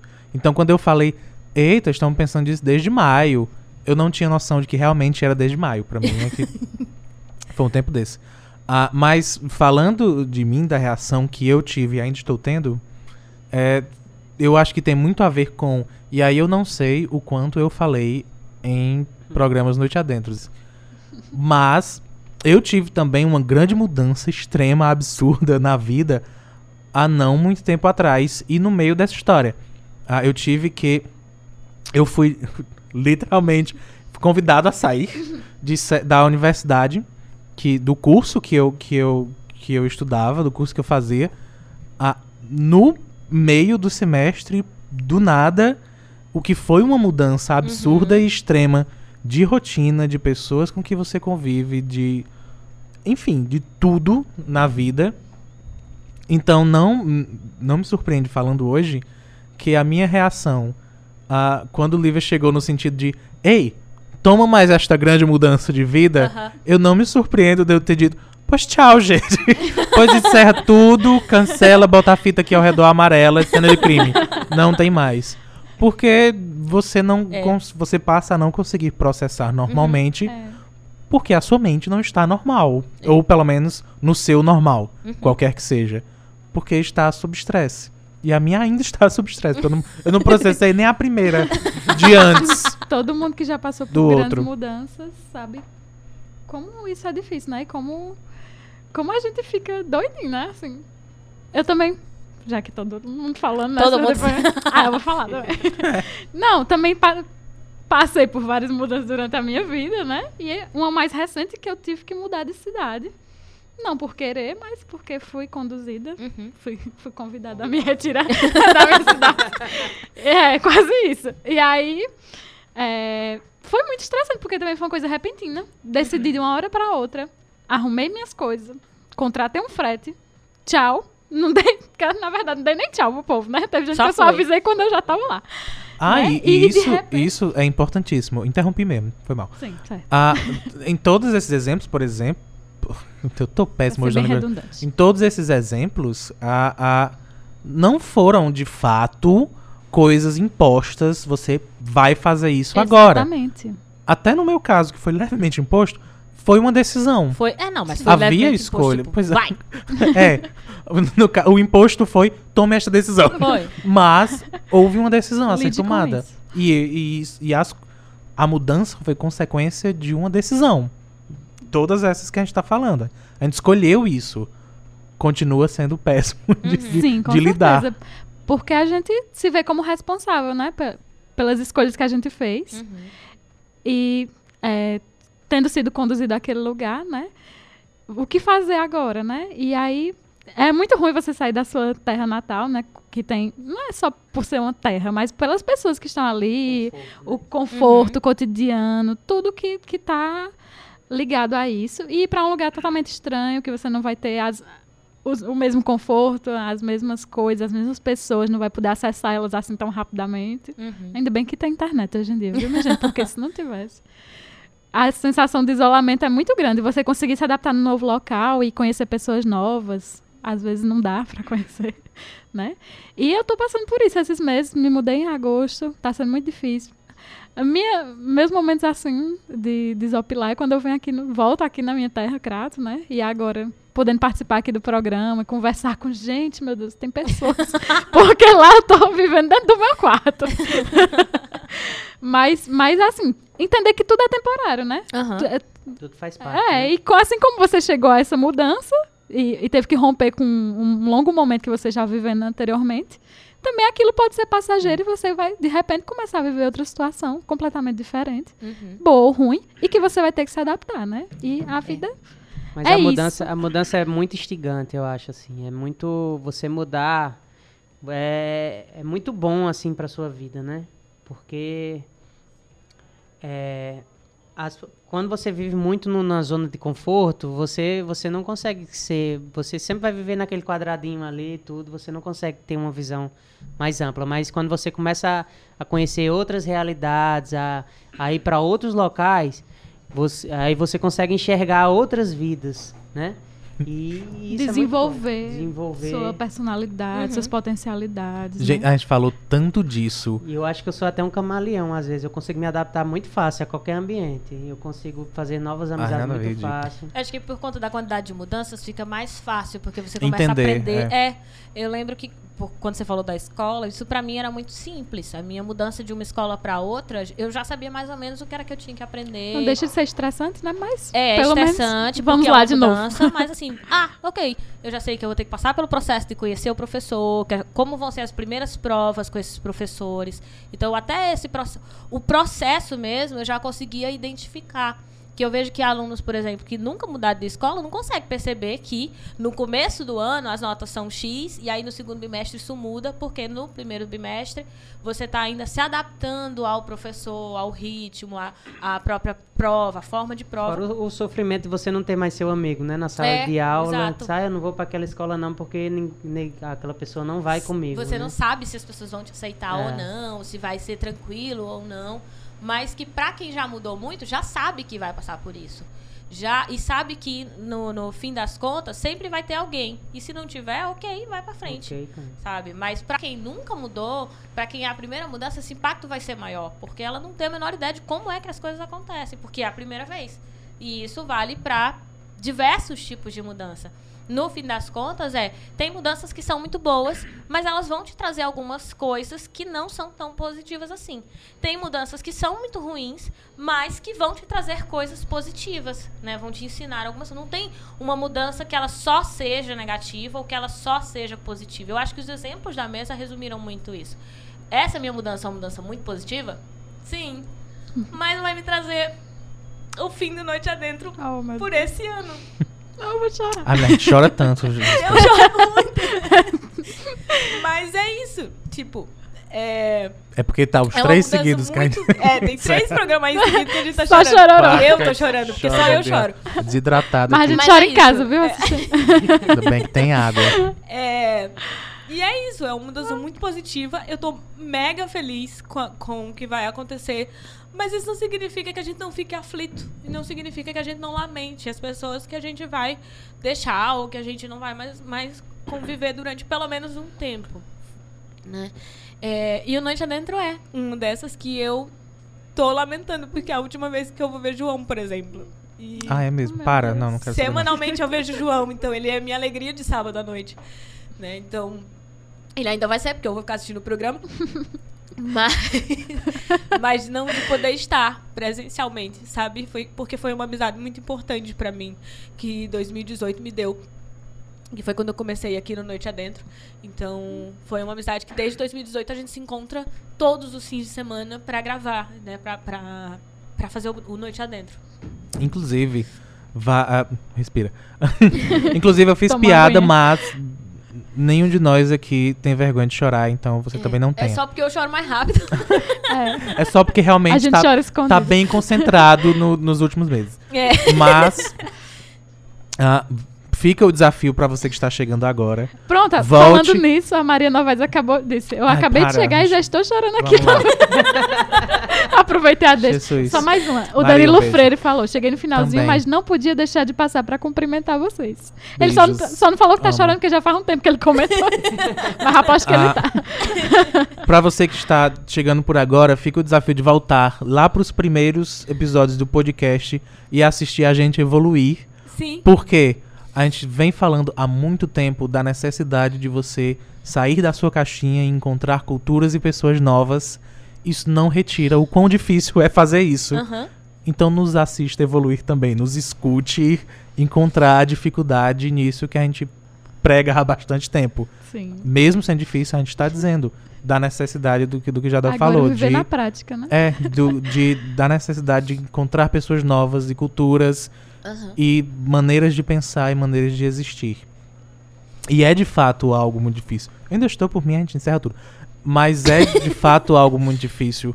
Porque, ah, ok, que a gente tá aqui todo sábado pra vocês que escutam e assistem e vivem com a gente.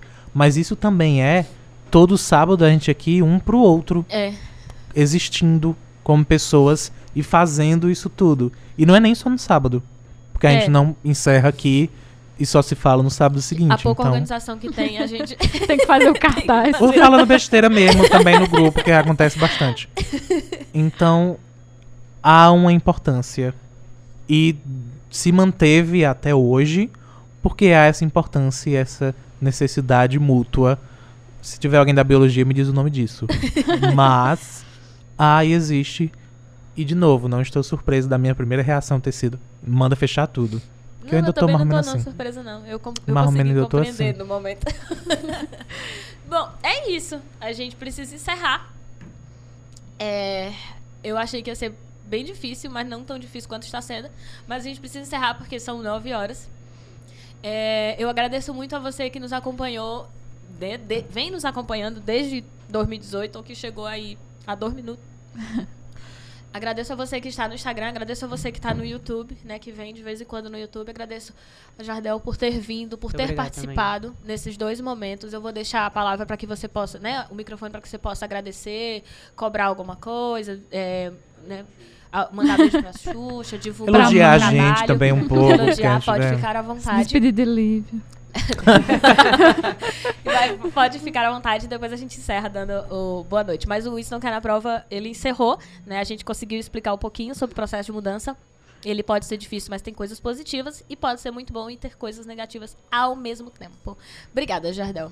Muito obrigado também a todos aqui presentes. Adorei o convite, Débora. Ah, de nada. Não doeu, achei que ia ser mais difícil. Tava um pouquinho nervoso, mas a experiência foi ótima, né? Vai acrescentar, vai enriquecer muito aí minha vida aí, com certeza. E eu já tô esperando as próximas já. A oportunidade. Olha aí. Vai ter o All Stars. Com Então. Vai virar apresentador.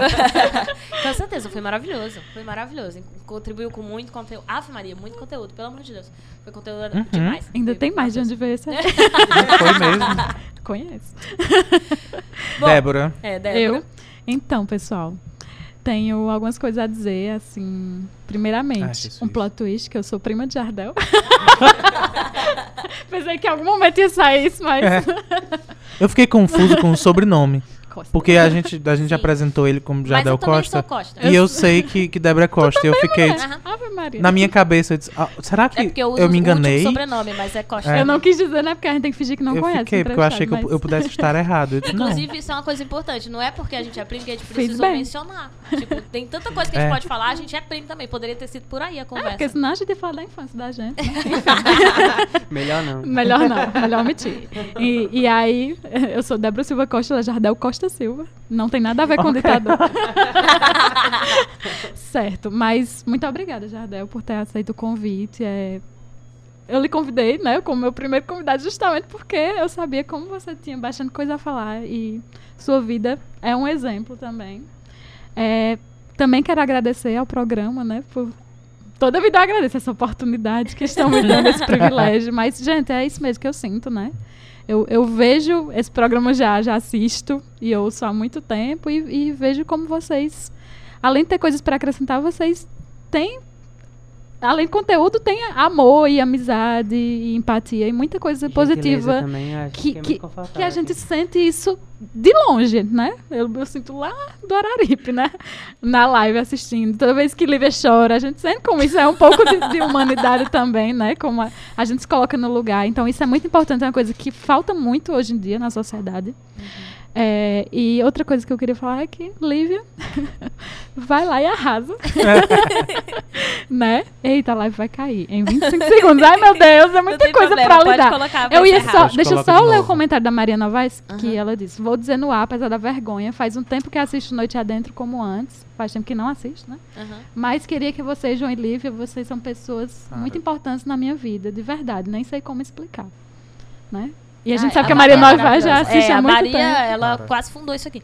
Chegou antes Vai de mim cair aqui. a live. Então, assim, ela, ela chegou comigo, na verdade. No dia que eu vim, vim como convidada, ela ouviu o programa e aí passou a assistir. Eu nem assistia e ela estava lá assistindo. Então, quando eu virei apresentadora, ela já estava aqui.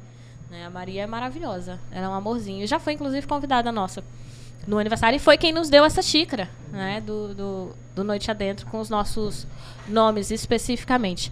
Bom, a gente está caminhando para o final. A Débora tá um pouco enroscada ali em voltar ao Instagram, mas o João já resolveu. E é isso. É, Que eu quero desejar uma boa noite. Meu último boa noite deste ano. Um beijo para as pessoas que estão no Instagram. Beijo para as pessoas que ficam no YouTube, que vêm para o YouTube. Beijo para você que está no nosso podcast. Obrigada. Né? Compartilhem para fazer, como eu disse lá no, no, no Twitter, né? Eu disse no Twitter do Isso Não Cai na Prova que era o meu último Noite Adentro deste ano e que eu queria que as pessoas compartilhassem muito, porque quando eu voltar eu quero esse programa fazer muito sucesso, né? Esse podcast fazendo ainda mais sucesso pra eu voltar e ele já tá A gente tão inventa alguma polêmica? Hã? A gente inventa alguma polêmica, alguma coisa. Se cada apresentador evangelizar uma pessoa, É. tu vai ver o tanto de... Já- Que é obrigação. Que é é no obrigação. Mínimo, é no mínimo. E boa noite pra você que nos acompanha pela 106.5, né? E é isso. E boa noite. Obrigada mais uma vez a Jardel, obrigada a Débora por ter topado, obrigada aos apresentadores que vão vir nas próximas semanas. É, obrigada, estagiário, mais uma vez e última, que ele não volta também. E obrigada, João, por ter me por- oportunizado estar Mais um comentário, mais um comentário. GW disse, vai deixar saudades. E um Oh. coraçãozinho É, no final. todos, todos esses. Beijo, Jorge. Crianças, até a próxima. Muito obrigado, Jardel. Obrigado, Débora. Obrigado, estagiário. Já tá chorando, estagiário.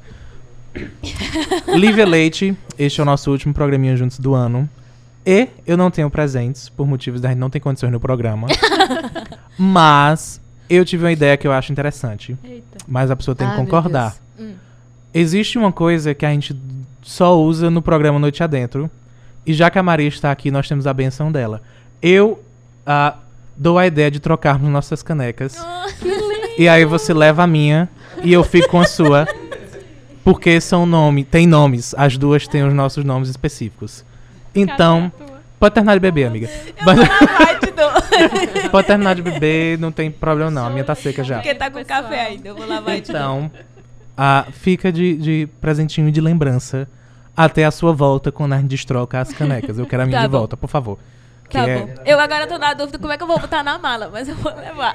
Mulher, tu embala bem que Não, quebra. Isso, quebra. levar. Se quebrar, tem que me dar outra. Volta a minha, mesmo nome que eu passo, eu boto perfume nela, que ela tem. Mentira. Mentira.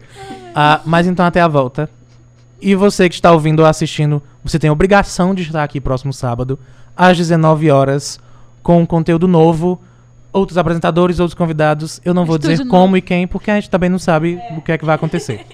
Beijo, crianças. Beijo, Sua obrigação é pessoas. compartilhar e seguir a gente no arroba underline noite adentro. Ai, gente, o arroba isso não cai na Ah. prova. Eu tô lá no isso não cai na prova. Falou, já deu. Tá tudo filho. doido. Mais uma Menina. coisa, a Maria disse, amei, ou seja, ela abençoou. Ela Ah, abençoou. mesmo. Sigam isso não cai na prova. Eu vou ter vídeos lá. Então, por favor. Tchau, crianças. Até a próxima. E é isso mesmo. Lembrando que é sábado às 19 horas. Tchau. Tchau, tchau.